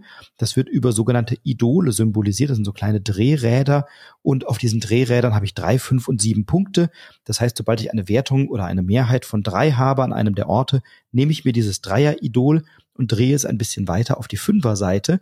Damit mein Gegenüber mir dieses Idol klauen kann, muss er fünf Symbole haben. Dann kann er mir das klauen und dann dreht es weiter auf die siebener Seite. Da brauche ich schon sieben Symbole, um es dann wieder zurückzuholen und dann ist dieses Idol auch gesichert. Und so kämpfen wir eben auf diese Art und Weise relativ schlicht und simpel erstmal im Regelverständnis um die einzelnen Orte. Und die Tiefe kommt dann aber ja über die Karten. Ich dachte übers Thema. übers Wasser. Das auch. ja. Genau. Also während wir Tauziehen an drei Orten jetzt relativ häufig hatten heute, finde ich hier das wirklich spannend, dass wir an sieben Orten gleichzeitig ein Tau haben, an dem wir kräftig ziehen. Und es ist ein ständiges Hin und Her. Also ich finde diese Jagd nach diesen Idolen wirklich auch äh, total reizvoll. Ähm, ich finde es auch super von der Mechanik, eben anders als beim Vorgängerspiel jetzt bei Lofoten, äh, dass man wirklich einen unfassbar schnelle Spielstart hat. Ja? Also du sagst hier, drei Aktionen, äh, drei Karten, leg einfach hin äh, und das sind die Basic-Aktionen. Karte spielen, Karte nehmen, Karte aktivieren. Das finde ich super spannend, macht total Spaß und äh, das ist auch ein so schnell gespieltes Spiel und es ist immer spannend bei uns. Also es ist immer wieder ein Hin und Her. Ich finde dieser Begriff Tauziehen an sieben Orten, den finde ich so passend, weil das ist wirklich so, ah, ich habe mir dieses Idol geholt und gehe ich jetzt drauf und versuche es mir zu sichern, indem ich irgendwie halt dort alle äh, ähm, sieben äh, Ressourcen sammle, damit es auf jeden Fall mein Idol ist, weil dann kannst du es mir nicht mehr stehlen und dann brauche ich auch weniger oder gehe ich halt auf Masse und versuche irgendwie überall ein Symbol zum Beispiel zu haben, damit ich auch noch diese dieses äh, letzte Idol bekomme, an jedem Ort irgendwie vertreten zu sein. Und dann reagiere ich aber wieder, weil du irgendwie wieder was Spannendes gemacht hast, dass du wieder eine Spezialaktion äh, durchgeführt hast, dass du immer irgendwie, was weiß ich, eine, eine Karte mehr auf der Hand haben kannst oder solche Geschichten. Oder auf einmal sagst du, ja, ich habe temporär hier irgendwie jetzt mehr Symbole, deswegen ist es mein Idol, gib mal schön her. Und dann mache ich noch diesen Power-Move. Äh, es ist so abwechslungsreich und so dynamisch äh, mit einer Spielzeit von wahrscheinlich pro Partie so 10 bis 12 Minuten höchstens. Also richtig schnelles, tolles Spiel. Ja, viel mehr ist es nicht. Und ähm, es gibt ja einerseits die Möglichkeit eben äh, zu gewinnen, wenn ich fünf Idole habe, also fünf verschiedene, oder drei gesicherte, also die dann schon eben so oft hin und her gewandert sind. Und es gibt noch ein Mehrheitenidol, das Idol der Vielfalt, das ich eben bekomme, wenn ich mindestens ein Symbol in jeder der sieben Kategorien habe. Das heißt, ich habe durchaus unterschiedliche Varianten, auf die ich spielen kann. Und auf den Karten, also auf den meisten Karten sind nur Symbole und die Möglichkeit, etwas zu aktivieren, indem ich entweder Kosten besitze, also die müssen einfach nur in meiner Stadt liegen oder ich muss sie ausgeben und muss dann wieder auf Karten verzichten und dadurch gehen natürlich wieder Symbole verloren. Ich habe aber eben auch Karten, vor allem bei den ähm, weiter fortgeschrittenen Stapeln, also bei den am weitesten rechts liegenden, das sind die Maschinen und das Stadtfest.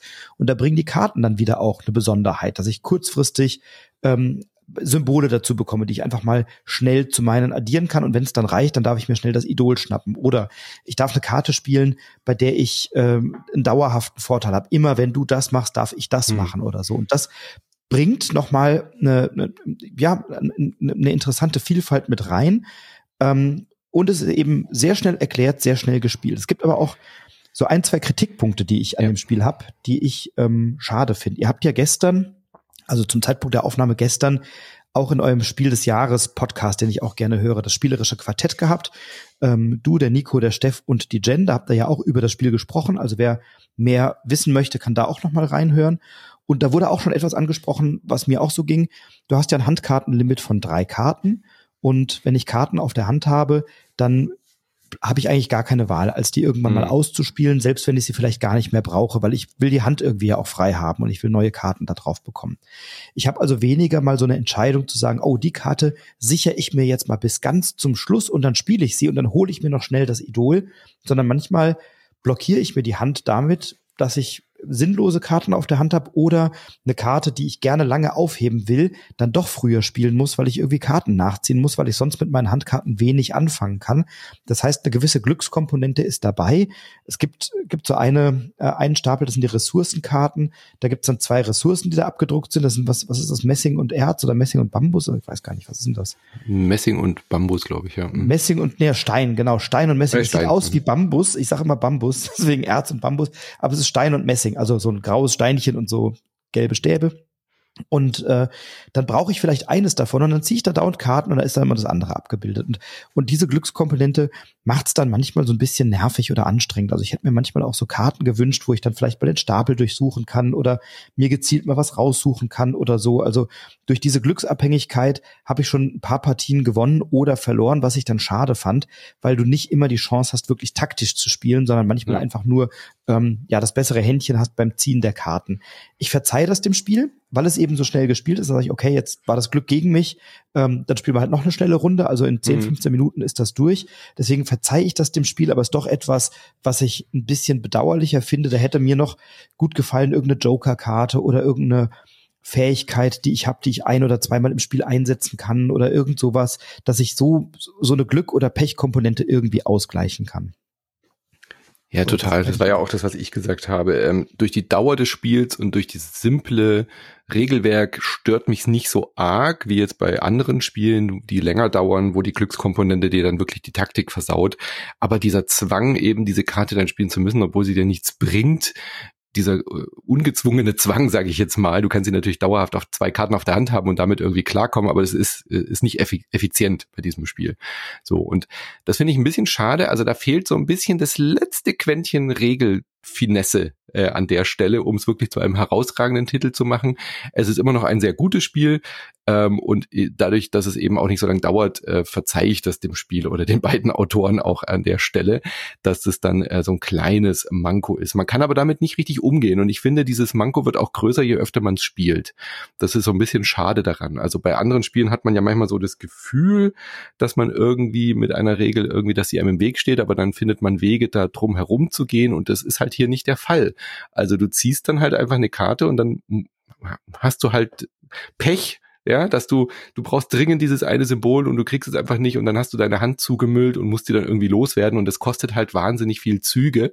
Und bei so einem schnellen Hin und Her und Taugeziehe äh, führt es dann halt oft eben zum, ja, zum Kartenpechverlust sozusagen, ja, dass du nur verlierst, weil du halt schlecht gezogen hast. Und das finde ich ein bisschen schade, aber ist Jammern auf hohem Niveau bei diesem Spiel ist wirklich jammern auf hohem Niveau. Also nach meinen ersten paar Partien ähm, habe ich sogar überlegt, ob man, ob es vielleicht, da musst du jetzt gar nicht äh, dich äh, bewegen oder oder irgendwas dazu sagen, aber nach den ersten paar Partien habe ich gedacht, oh, das könnte vielleicht sogar sein für die Nominierungsliste Spiel des Jahres, ähm, weil ich weil ich es wirklich ein schönes Spiel finde und auch als Zweierspiel da irgendwie gerne gesehen hätte.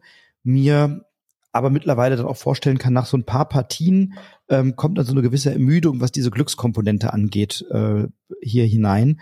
Insofern sehe ich es da jetzt nicht mehr. ähm, und euer Podcast gestern hat mich in dieser Position auch bestärkt. Aber so bei den ersten paar Partien hat sich das alles sehr frisch und sehr schön angefühlt. Und ich spiele es jederzeit gerne. Also wenn jemand sagt, lass uns eine, eine Runde spielen oder ich schlage es auch gerne noch vor, dann ist Pacifica immer eine gute Wahl für ein schnell gespieltes, schnell erklärtes und schnell zu verstehendes Zwei-Personen-Spiel was toll gestaltet ist, also was eine tolle Farbwelt hat, was eine tolle Grafik hat, was eine schöne und leichte Symbolsprache hat. Also man, es gibt an dem Spiel nichts misszuverstehen. Es ist nicht so, dass man mhm. denkt so, hm, wie wir das jetzt vorhin hatten bei Luft, Land und See, dass ich denke, oh, wie, wie ist denn das jetzt gemeint? Und ah, ich verstehe die Karte nicht so richtig oder so. Nee, es ist alles klar. Man weiß genau, was zu tun ist. Man hat das sehr schnell verstanden. Ähm, und deswegen finde ich es wirklich einen guten, aber keinen, keinen herausragenden Titel. Ja, genau. Äh, Lob noch an Amber Scharf, die Illustrator. Rin, Illustrator, ja. weiß ich nicht. Und ähm, dann kommen wir zu einem nächsten Spiel. Auch ein Zwei-Personen-Spiel, natürlich. Wir bleiben ja in dieser Reihe. Sobek das Duell äh, ist eine Zwei-Personen-Variante von einem Spiel, was ich auch nicht kenne. Also ich habe auch das Original Caper nicht gespielt, so wie du, und auch nicht das Original Sobek, ist aber schon ein bisschen älter. Das war von 2010. Die Thematik ist aber geblieben. Wir sind auf einem ägyptischen Handelsbazar, Marktplatz, so von der Thematik her. Ähm, auf jeden Fall in Ägypten, ist von den Designern Bruno Catalla und Sebastian Pauchon. Und ähm, die zwei Spieler-Variante führt diesen Trend fort, wie sie eben äh, zum Beispiel auch Seven Wonders hatte oder Splendor diesen, dieses Jahr, was wir jetzt heute nicht besprechen, aber was auch eine Zwei-Personen-Duell-Variante bekommen hat. Und ähm, das haben wir ja schon besprochen, auch miteinander sogar. Splendor ja, stimmt, haben wir ja, nur heute nicht. Ja, genau. Wer es hören will, in meinem Podcast war es die Episode 49, in deinem weiß ich es jetzt nicht, aber die Le Brett-Folge 3000 bei dir. Ja. Genau, wir haben es schon besprochen. 3000 irgendwas, genau. genau. Da hatten wir schon drüber gesprochen. Und ich mag diese Duellvarianten von äh, Spielen tatsächlich sehr gerne, auch wenn ich jetzt in, wie in diesem Fall das Original nicht kenne, muss ich mal dringend nachholen. Aber äh, Sobek das Duell begeistert mich auch unabhängig davon von einer coolen Mechanik. Und äh, auch hier steht Mechanik erstmal im Vordergrund. Wir haben nämlich ein äh, großes äh, viereckiges Spielfeld mit, äh, lass mich nicht lügen, wie viele Felder sind's? Äh, sechs 36. aus sechs Felder. Genau. Und wir haben so einen Ankh, also dieses ägyptische Lebenssymbol oder Gottheitssymbol als Spielmarker. Und wenn wir dran sind, ist es ganz simpel. Wir dürfen diesen Marker bewegen. Also je nachdem, wie er steht, der hat ja zwei so Ärmchen sozusagen, dieser Ankh, also so, so ein Querbalken. Und je nachdem, wie du ihn mir in deiner vorherigen Runde hast stehen lassen, das ist ein ganz zentrales Spielelement, habe ich eben die Wahl zwischen allen Plättchen, die in dieser Linie der zwei Arme zu sehen sind. Also sprich diagonal oder orthogonal in einer Reihe. Also so wie eine Dame zum Beispiel laufen kann, aber eben immer eingeschränkt entweder äh, horizontal und vertikal oder eben auch diagonal. Und ich darf so weit laufen, wie ich möchte und kann jedes Plättchen aus dieser Reihe dann auch nehmen, was mir gewisse Vorteile bringt. Ich will gewisse Waren sammeln. Ähm, da sind dann aber auch nochmal Bonuspunkte drauf zu sehen. Ich kann aber auch Personen einsammeln und so weiter. Der Nachteil daran ist, wenn ich weiter laufe als nur einen Schritt, dann kriege ich diese Plättchen in einen ich nenne es mal temporären Minusstapel, der mir unter Umständen am Ende dick Minus gibt, aber ich habe vielleicht auch Möglichkeiten, den wieder loszuwerden, da kommen wir vielleicht noch dazu. Aber das ist so die Überlegung, ja, laufe ich möglichst weit, um ein ganz wichtiges Plättchen für mich zu bekommen, oder äh, nehme ich das nächstbeste, weil ich dann weniger äh, Strafe dafür bekomme.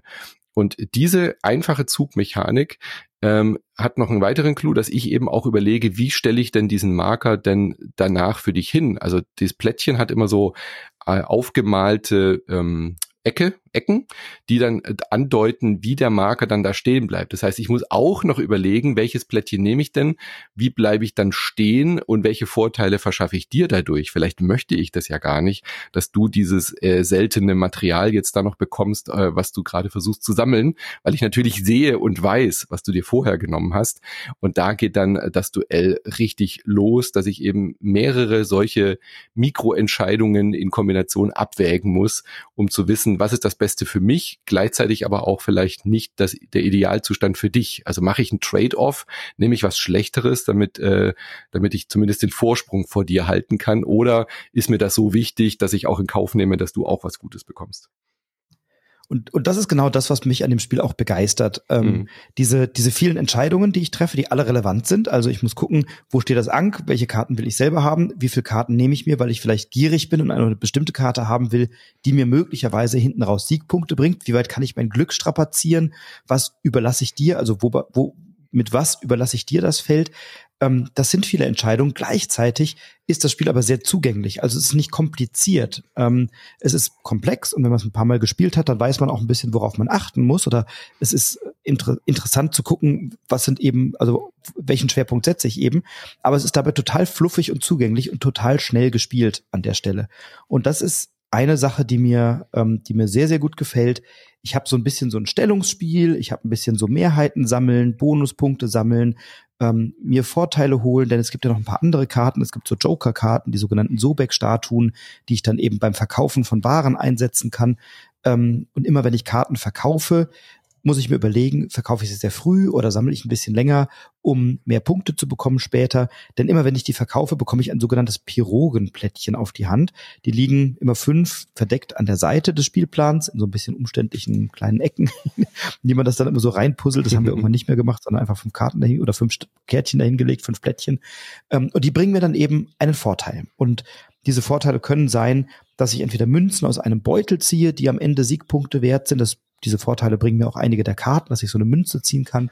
Ähm, es gibt eine Karte, die erlaubt es mir, Karten von meinem Korruptionsstapel wieder auf die Hand zu nehmen, was natürlich Das sind diese Plättchen, ist, die man äh, über, übersammelt, genau. Mhm. Genau. Na, wenn ich also vorher gierig war und äh, gesagt habe, ich überspringe jetzt mal drei, vier Karten und nehme die Karte da hinten aus der Ecke und dann lege ich drei oder vier Karten auf meinen ähm, Korruptionsstapel, wo ich, wo ich diese ganzen Plättchen dann ablagern muss, dann gibt's ein, ein Plättchen im Spiel, nämlich dieses so ein Zombie-Plättchen, so, so eine Mumie. Ähm, wenn ich die spiele, dann darf ich alle diese Karten auf die Hand nehmen und kann dann schön in den nächsten Runden die Karten abverkaufen. Es gibt aber dann wieder auch Plättchen oder Charaktere, die gibt's auch noch, die dem Gegner oder der Gegnerin äh, dann kräftig in die Suppe spucken, dann musst du nämlich auf sechs Plättchen wieder deine Hand ablegen. Also es ist immer auch ein bisschen ein Ringen darum, wie viele Karten oder wie viele Plättchen habe ich auf der Hand, wie viel verkaufe ich, wo sammle ich noch, wo möchte ich vielleicht noch ein bisschen warten. Und das macht das Spiel für mich zu einem sehr schönen, kleinen, taktischen Spiel, was erstmal sehr liebevoll gestaltet ist. Also ich finde die Grafiken auch wieder super. Ähm, das Grafikdesign, also die, die Illustrationen sind von Nayade und das Grafikdesign von Clement Milker. Und ähm, diese Charakterplättchen, die ich da eben habe, die liegen verdeckt auf dem Spielplan. Das heißt, wenn ich so ein Charakterplättchen einsammle, dann weiß ich nicht, was sich darunter befindet. Die haben dann bestimmte Funktionen, bestimmte Möglichkeiten, die ich ausspielen kann. Bei den wahren Plättchen sehe ich ganz genau, was ich da bekomme.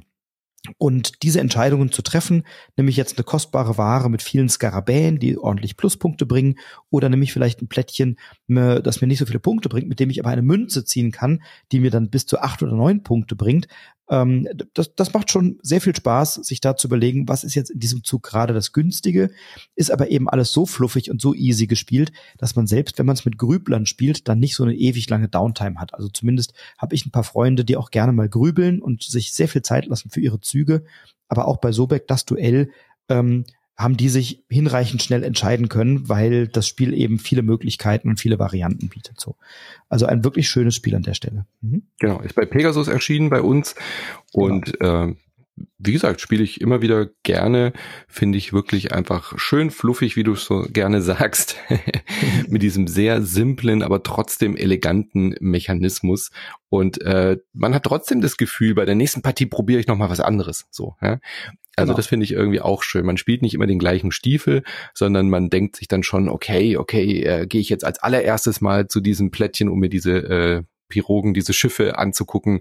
Ah, da ist noch mal was äh, Besonderes dabei, was ich diese Runde gebrauchen kann. Oder ähm, nein, diesmal gehe ich voll auf diese seltenen Materialien oder diesmal versuche ich irgendwie mit den Fischen irgendwie klarzukommen. Also man hat wirklich auch Motivation, dann verschiedene Strategien auszuprobieren und das funktioniert auch. Also das Spiel bietet auch diese Möglichkeiten, auf unterschiedliche Dinge zu planen, hat aber gleichzeitig immer das interessante Ding, finde ich, dass man sehr reaktiv agieren muss. So, ja. Also wenn ich sehe, ah, du hast das gleiche vor wie ich, du gehst auch auf diese Plättchenart, ja, dann muss ich mich halt schnell umentscheiden und andere Dinge machen. Das finde ich immer sehr, sehr gut, wenn so äh, Spiele dir zwar erlauben, dir eine Strategie zurechtzulegen, aber du dann trotzdem halt gucken musst, ob das überhaupt funktioniert oder ob du dich umentscheiden musst in-game. Ja, und ich muss eben sehr, also wie du sagst, sehr, sehr viel reagieren und gleichzeitig, wenn ich so, zum Beispiel Waren verkaufe und dann so ein Pirogenplättchen bekomme, dann darf ich mir die fünf ausliegenden Pirogenplättchen anschauen und darf mir eines auswählen. Dann weiß ich ja jetzt aber, welche vier anderen Plättchen da liegen und was vielleicht, also dass eben noch ein weiteres dann dazukommt, um das aufzufüllen. Dann möchte ich vielleicht möglichst schnell nochmal was verkaufen, weil ich einfach weiß, welche Plättchen da noch liegen, die mir auch nützen können. Und dann entsteht manchmal so ein Wettrennen, Wettrennen. Wer bekommt jetzt welche Ware?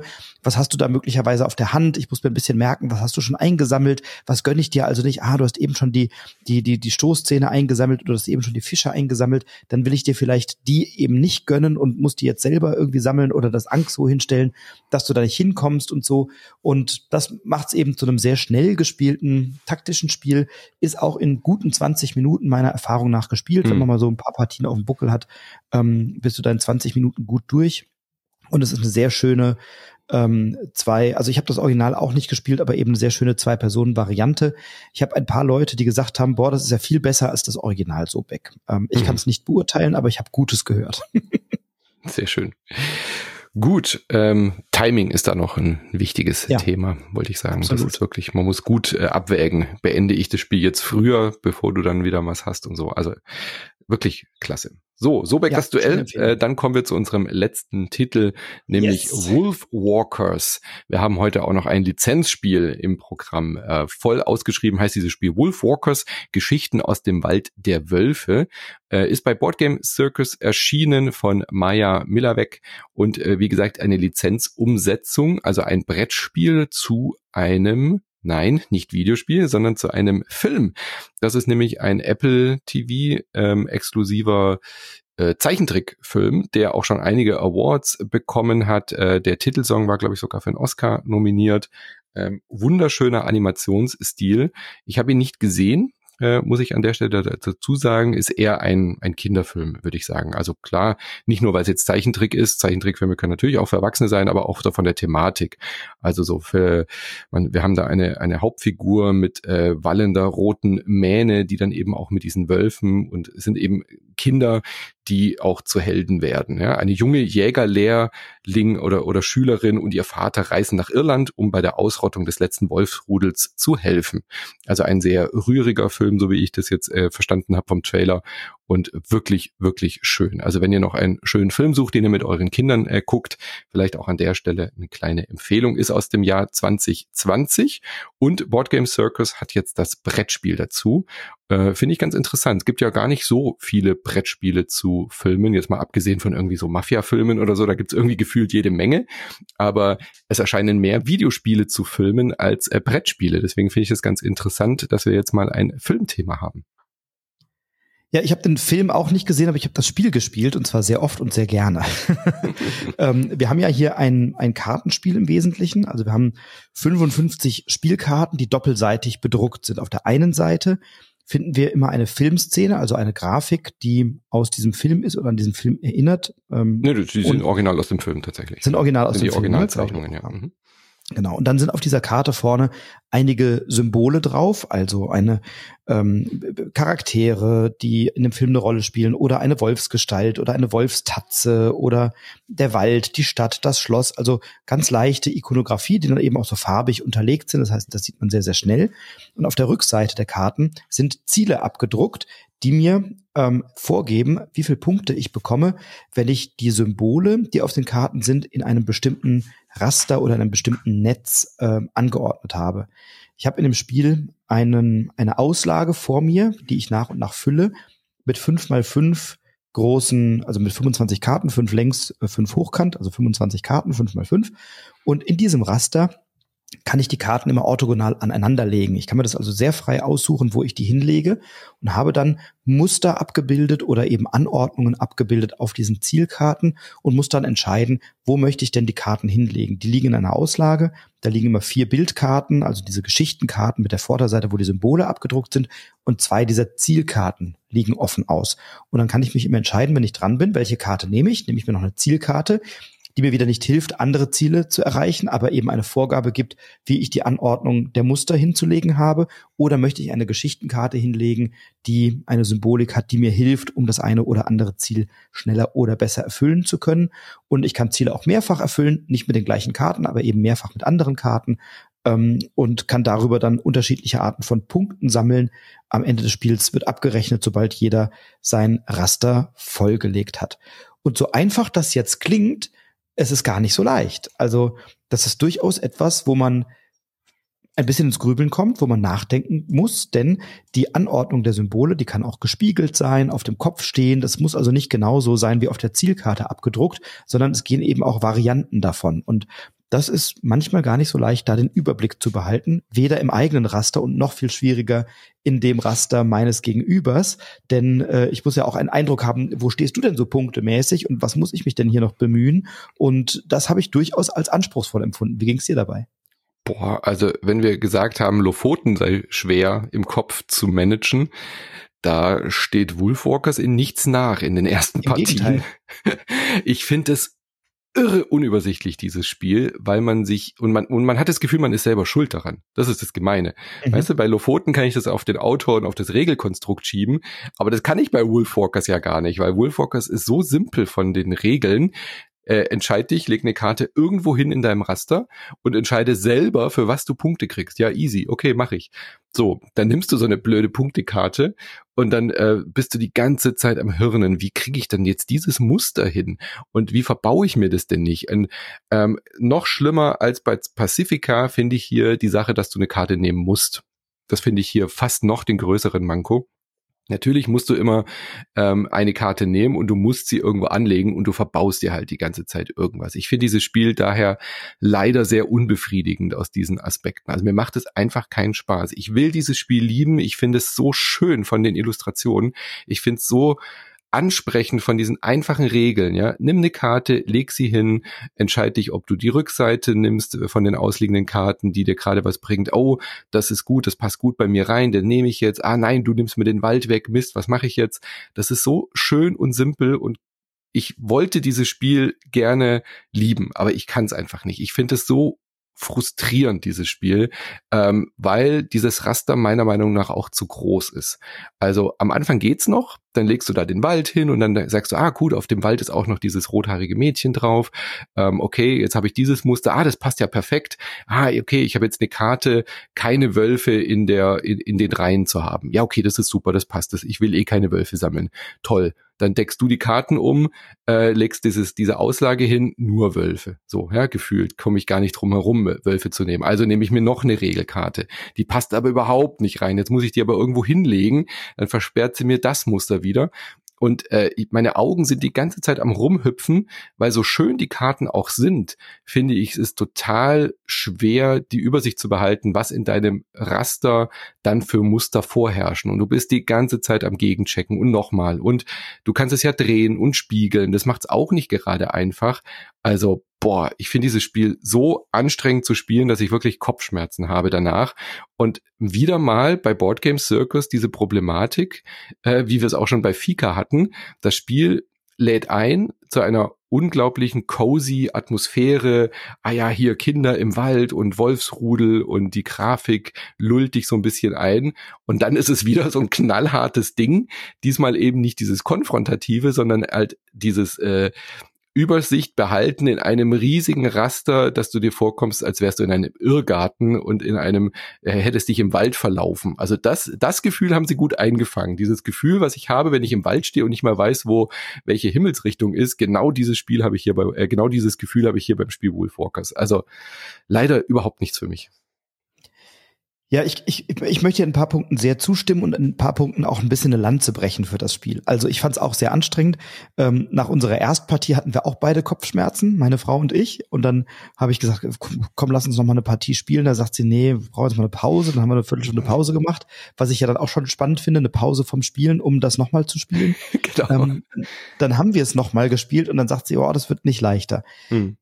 Ähm, ich, ich fand das Spiel also sehr anspruchsvoll. Ich hatte auch ein bisschen Kopfweh nach der ersten Partie.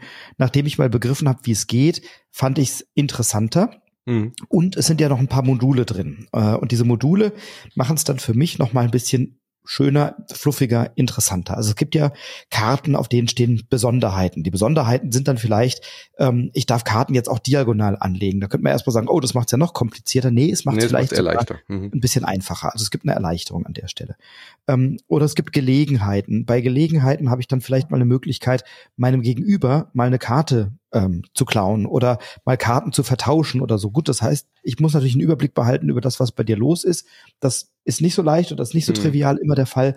Aber ich habe zumindest Möglichkeiten, das, was ich vorher gelegt habe, also diesen Zwang, ich nehme eine Karte und ich muss die da jetzt irgendwo reinlegen, ob ich will oder nicht und ob die passt oder nicht, ähm, kann ich jetzt ein kleines bisschen manipulieren. Ne? Das macht es dann schon noch ein bisschen variantenreicher oder es, es, es, es verzeiht vielleicht etwas, was ich, was ich vorher machen musste, kann ich hinterher wieder ein bisschen korrigieren. Ähm, was mich total genervt hat, waren diese Dreckswechselkarten. so.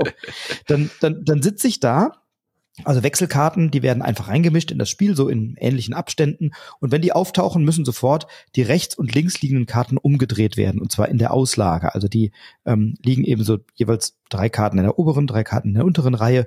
Und wenn ich dann diese Wechselkarte aufdrehe, muss ich die beiden Karten, die oben und die unten links und die oben und unten rechts, umdrehen. Das heißt, aus der Geschichte wird eine Zielkarte und umgekehrt, möglicherweise. Und ähm, dann habe ich sofort die Herausforderung, dass das, was ich mir jetzt eben überlegt habe, schon nicht mehr klappt, weil da jetzt plötzlich ganz andere Karten liegen. Also fange ich wieder an zu denken. Mhm. Ähm, die die lasse ich raus, die machen mir gar keinen Spaß. Aber diese Besonderheiten und Gelegenheiten, die geben nochmal eine taktische Variante. Ähm, und ich habe mir bei dem Spiel die Frage gestellt, hätte man das nicht ein bisschen leichter lösen können? Also die Symbole auf den Karten, die sind alle ja in, einem relativ, in so einer relativ dunklen Farbigkeit. Ein dunkel-lila, ein dunkelbraun, ein dunkelgrau, ein dunkelblau, was weiß ich was. Ähm, das heißt, wenn ich da an so einem Tisch sitze und ich habe 25 Karten vor mir liegen, mein Gegenüber hat 25 Karten vor mir liegen, dann habe ich relativ, habe ich schon Probleme, meinen Überblick zu behalten bei mhm. mir. Aber wenn ich dann noch gucken will, wo stehst denn du gerade so, Furchtbar ja. habe ich noch viel mehr Schwierigkeiten. Das heißt, es ist ein bisschen zufällig, wer jetzt gerade gewinnt. Ne? Ja, und weißt du, was da ähm, geholfen hätte? Nicht nur die Farbigkeit, die finde ich in Ordnung, sondern die Position fix zu haben. Ja.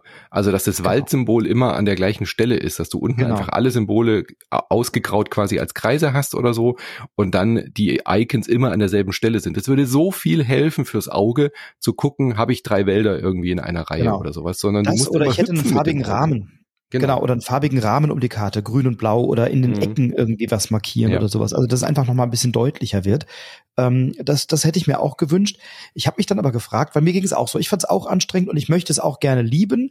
Ähm, so mag ich es nur. Ja, mhm. also es ist keine, es ist keine Hassliebe. Es ist ein gutes Spiel, aber eben kein sehr gutes Spiel dadurch. Genau, es ist eine Sympathie da.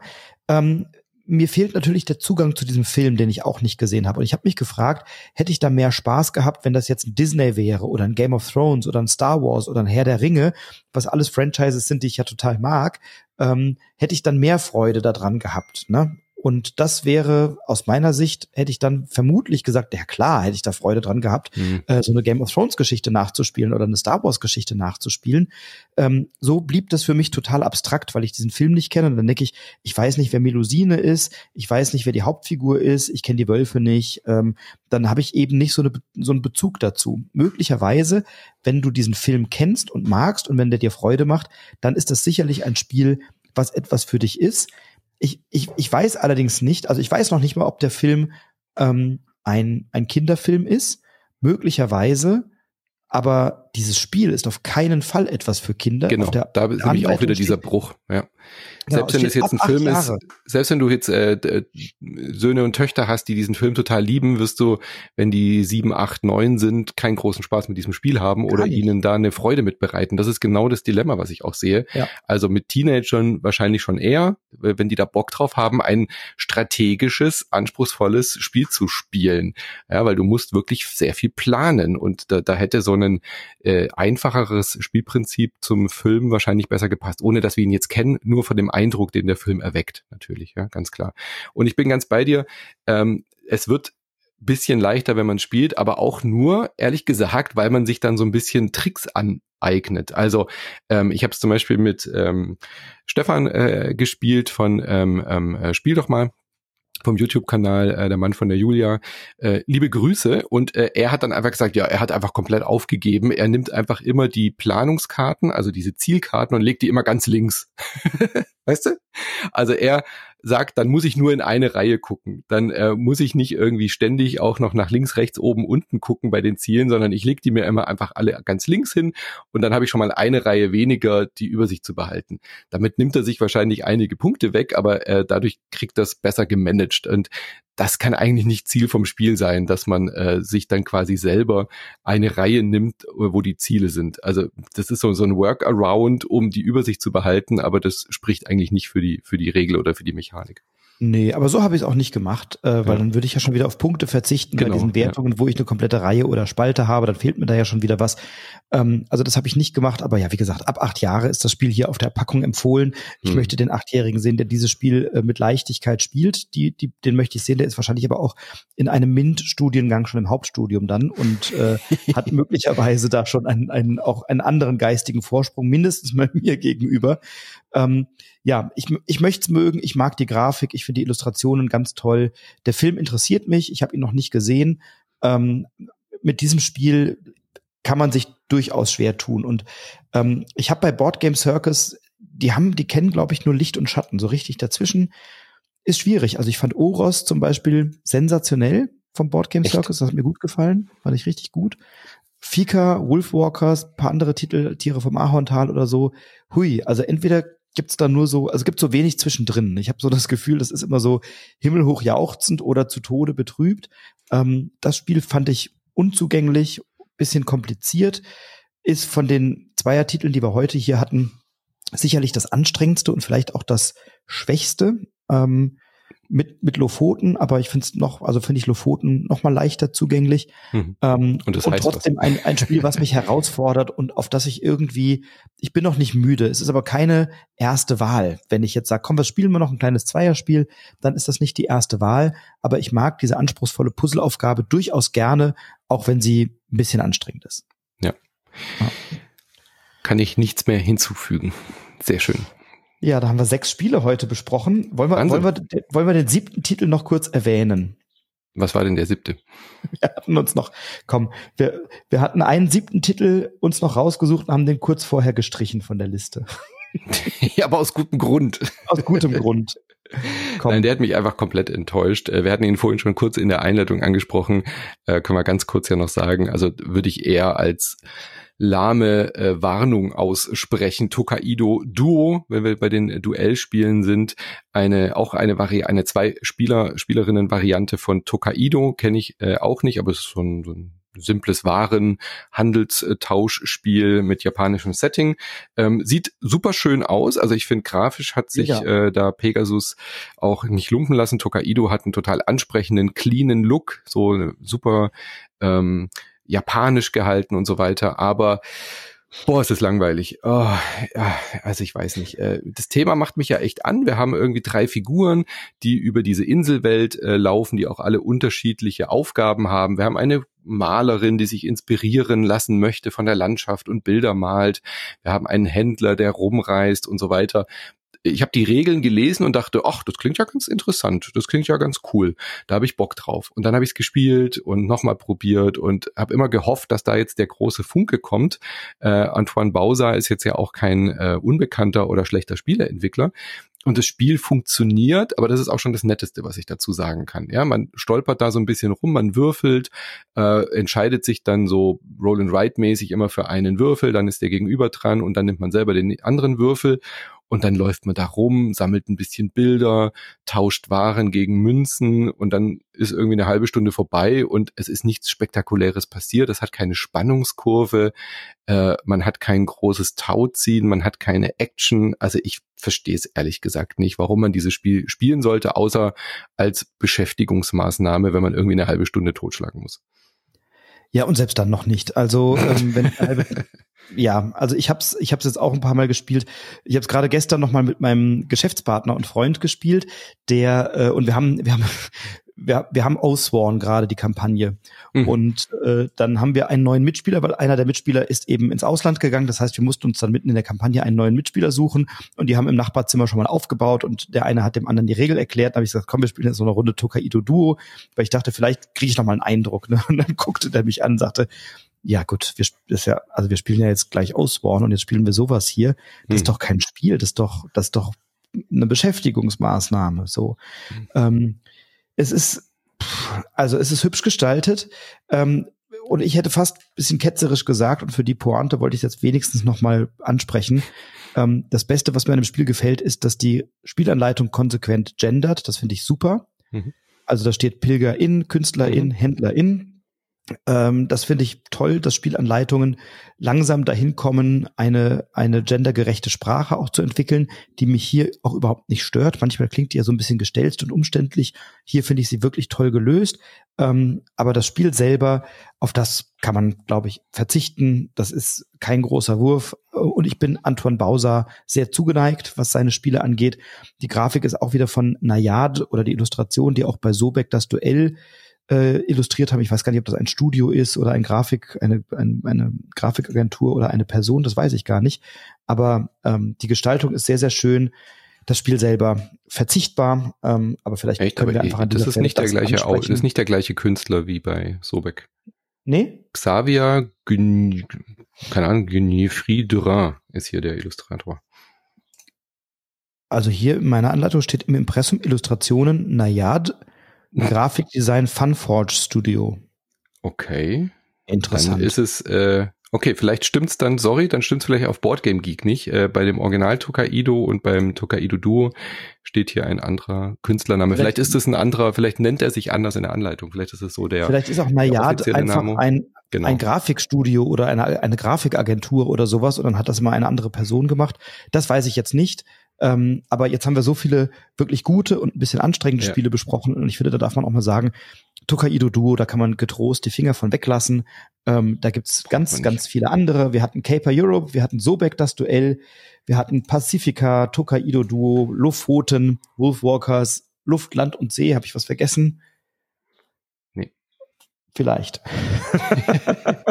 Seht ihr in den Show Notes natürlich noch. Genau, kommt alles in die Shownotes. Also eine, eine coole Folge, mal wieder mit zwei Personen spielen. Diesmal, Manu, ich sag ganz herzlichen Dank. Äh, Ich sag dir im danke. Namen meines Podcasts für deine Zeit, genau. Genau. Wir würden uns natürlich sehr freuen, wenn ihr uns äh, jeweils in den, äh, also aus der jeweiligen ei- anderen Community äh, mal in den anderen Podcast reinhört. Broadcast bei dir, Insert Moin bei mir. Würden wir uns sehr freuen und dann sage ich bis zum nächsten Mal, mein Lieber. Ich sage auch, bis zum nächsten Mal. Alles Liebe, bleibt inspiriert, inspiriert andere und dir ein gutes Händchen bei der anstehenden Aufgabe zur Wahl des Spiel- und Kennerspiel des Jahres. Die steht ja bei dir jetzt vor der Tür. Dafür ein gutes Aufgeregt. Händchen. Ich bin schon sehr gespannt und in meinem Podcast ist zu dem Zeitpunkt der Veröffentlichung dann auch schon eine Orakelfolge erschienen. Äh, Und da kannst du ja mal reinhören, ob das, was wir da so orakeln, auch euren Geschmack trifft. Ich bin sehr gespannt, für was ihr euch entscheidet. Viel Erfolg dabei und viel Freude. Danke. Bis bald. Ciao.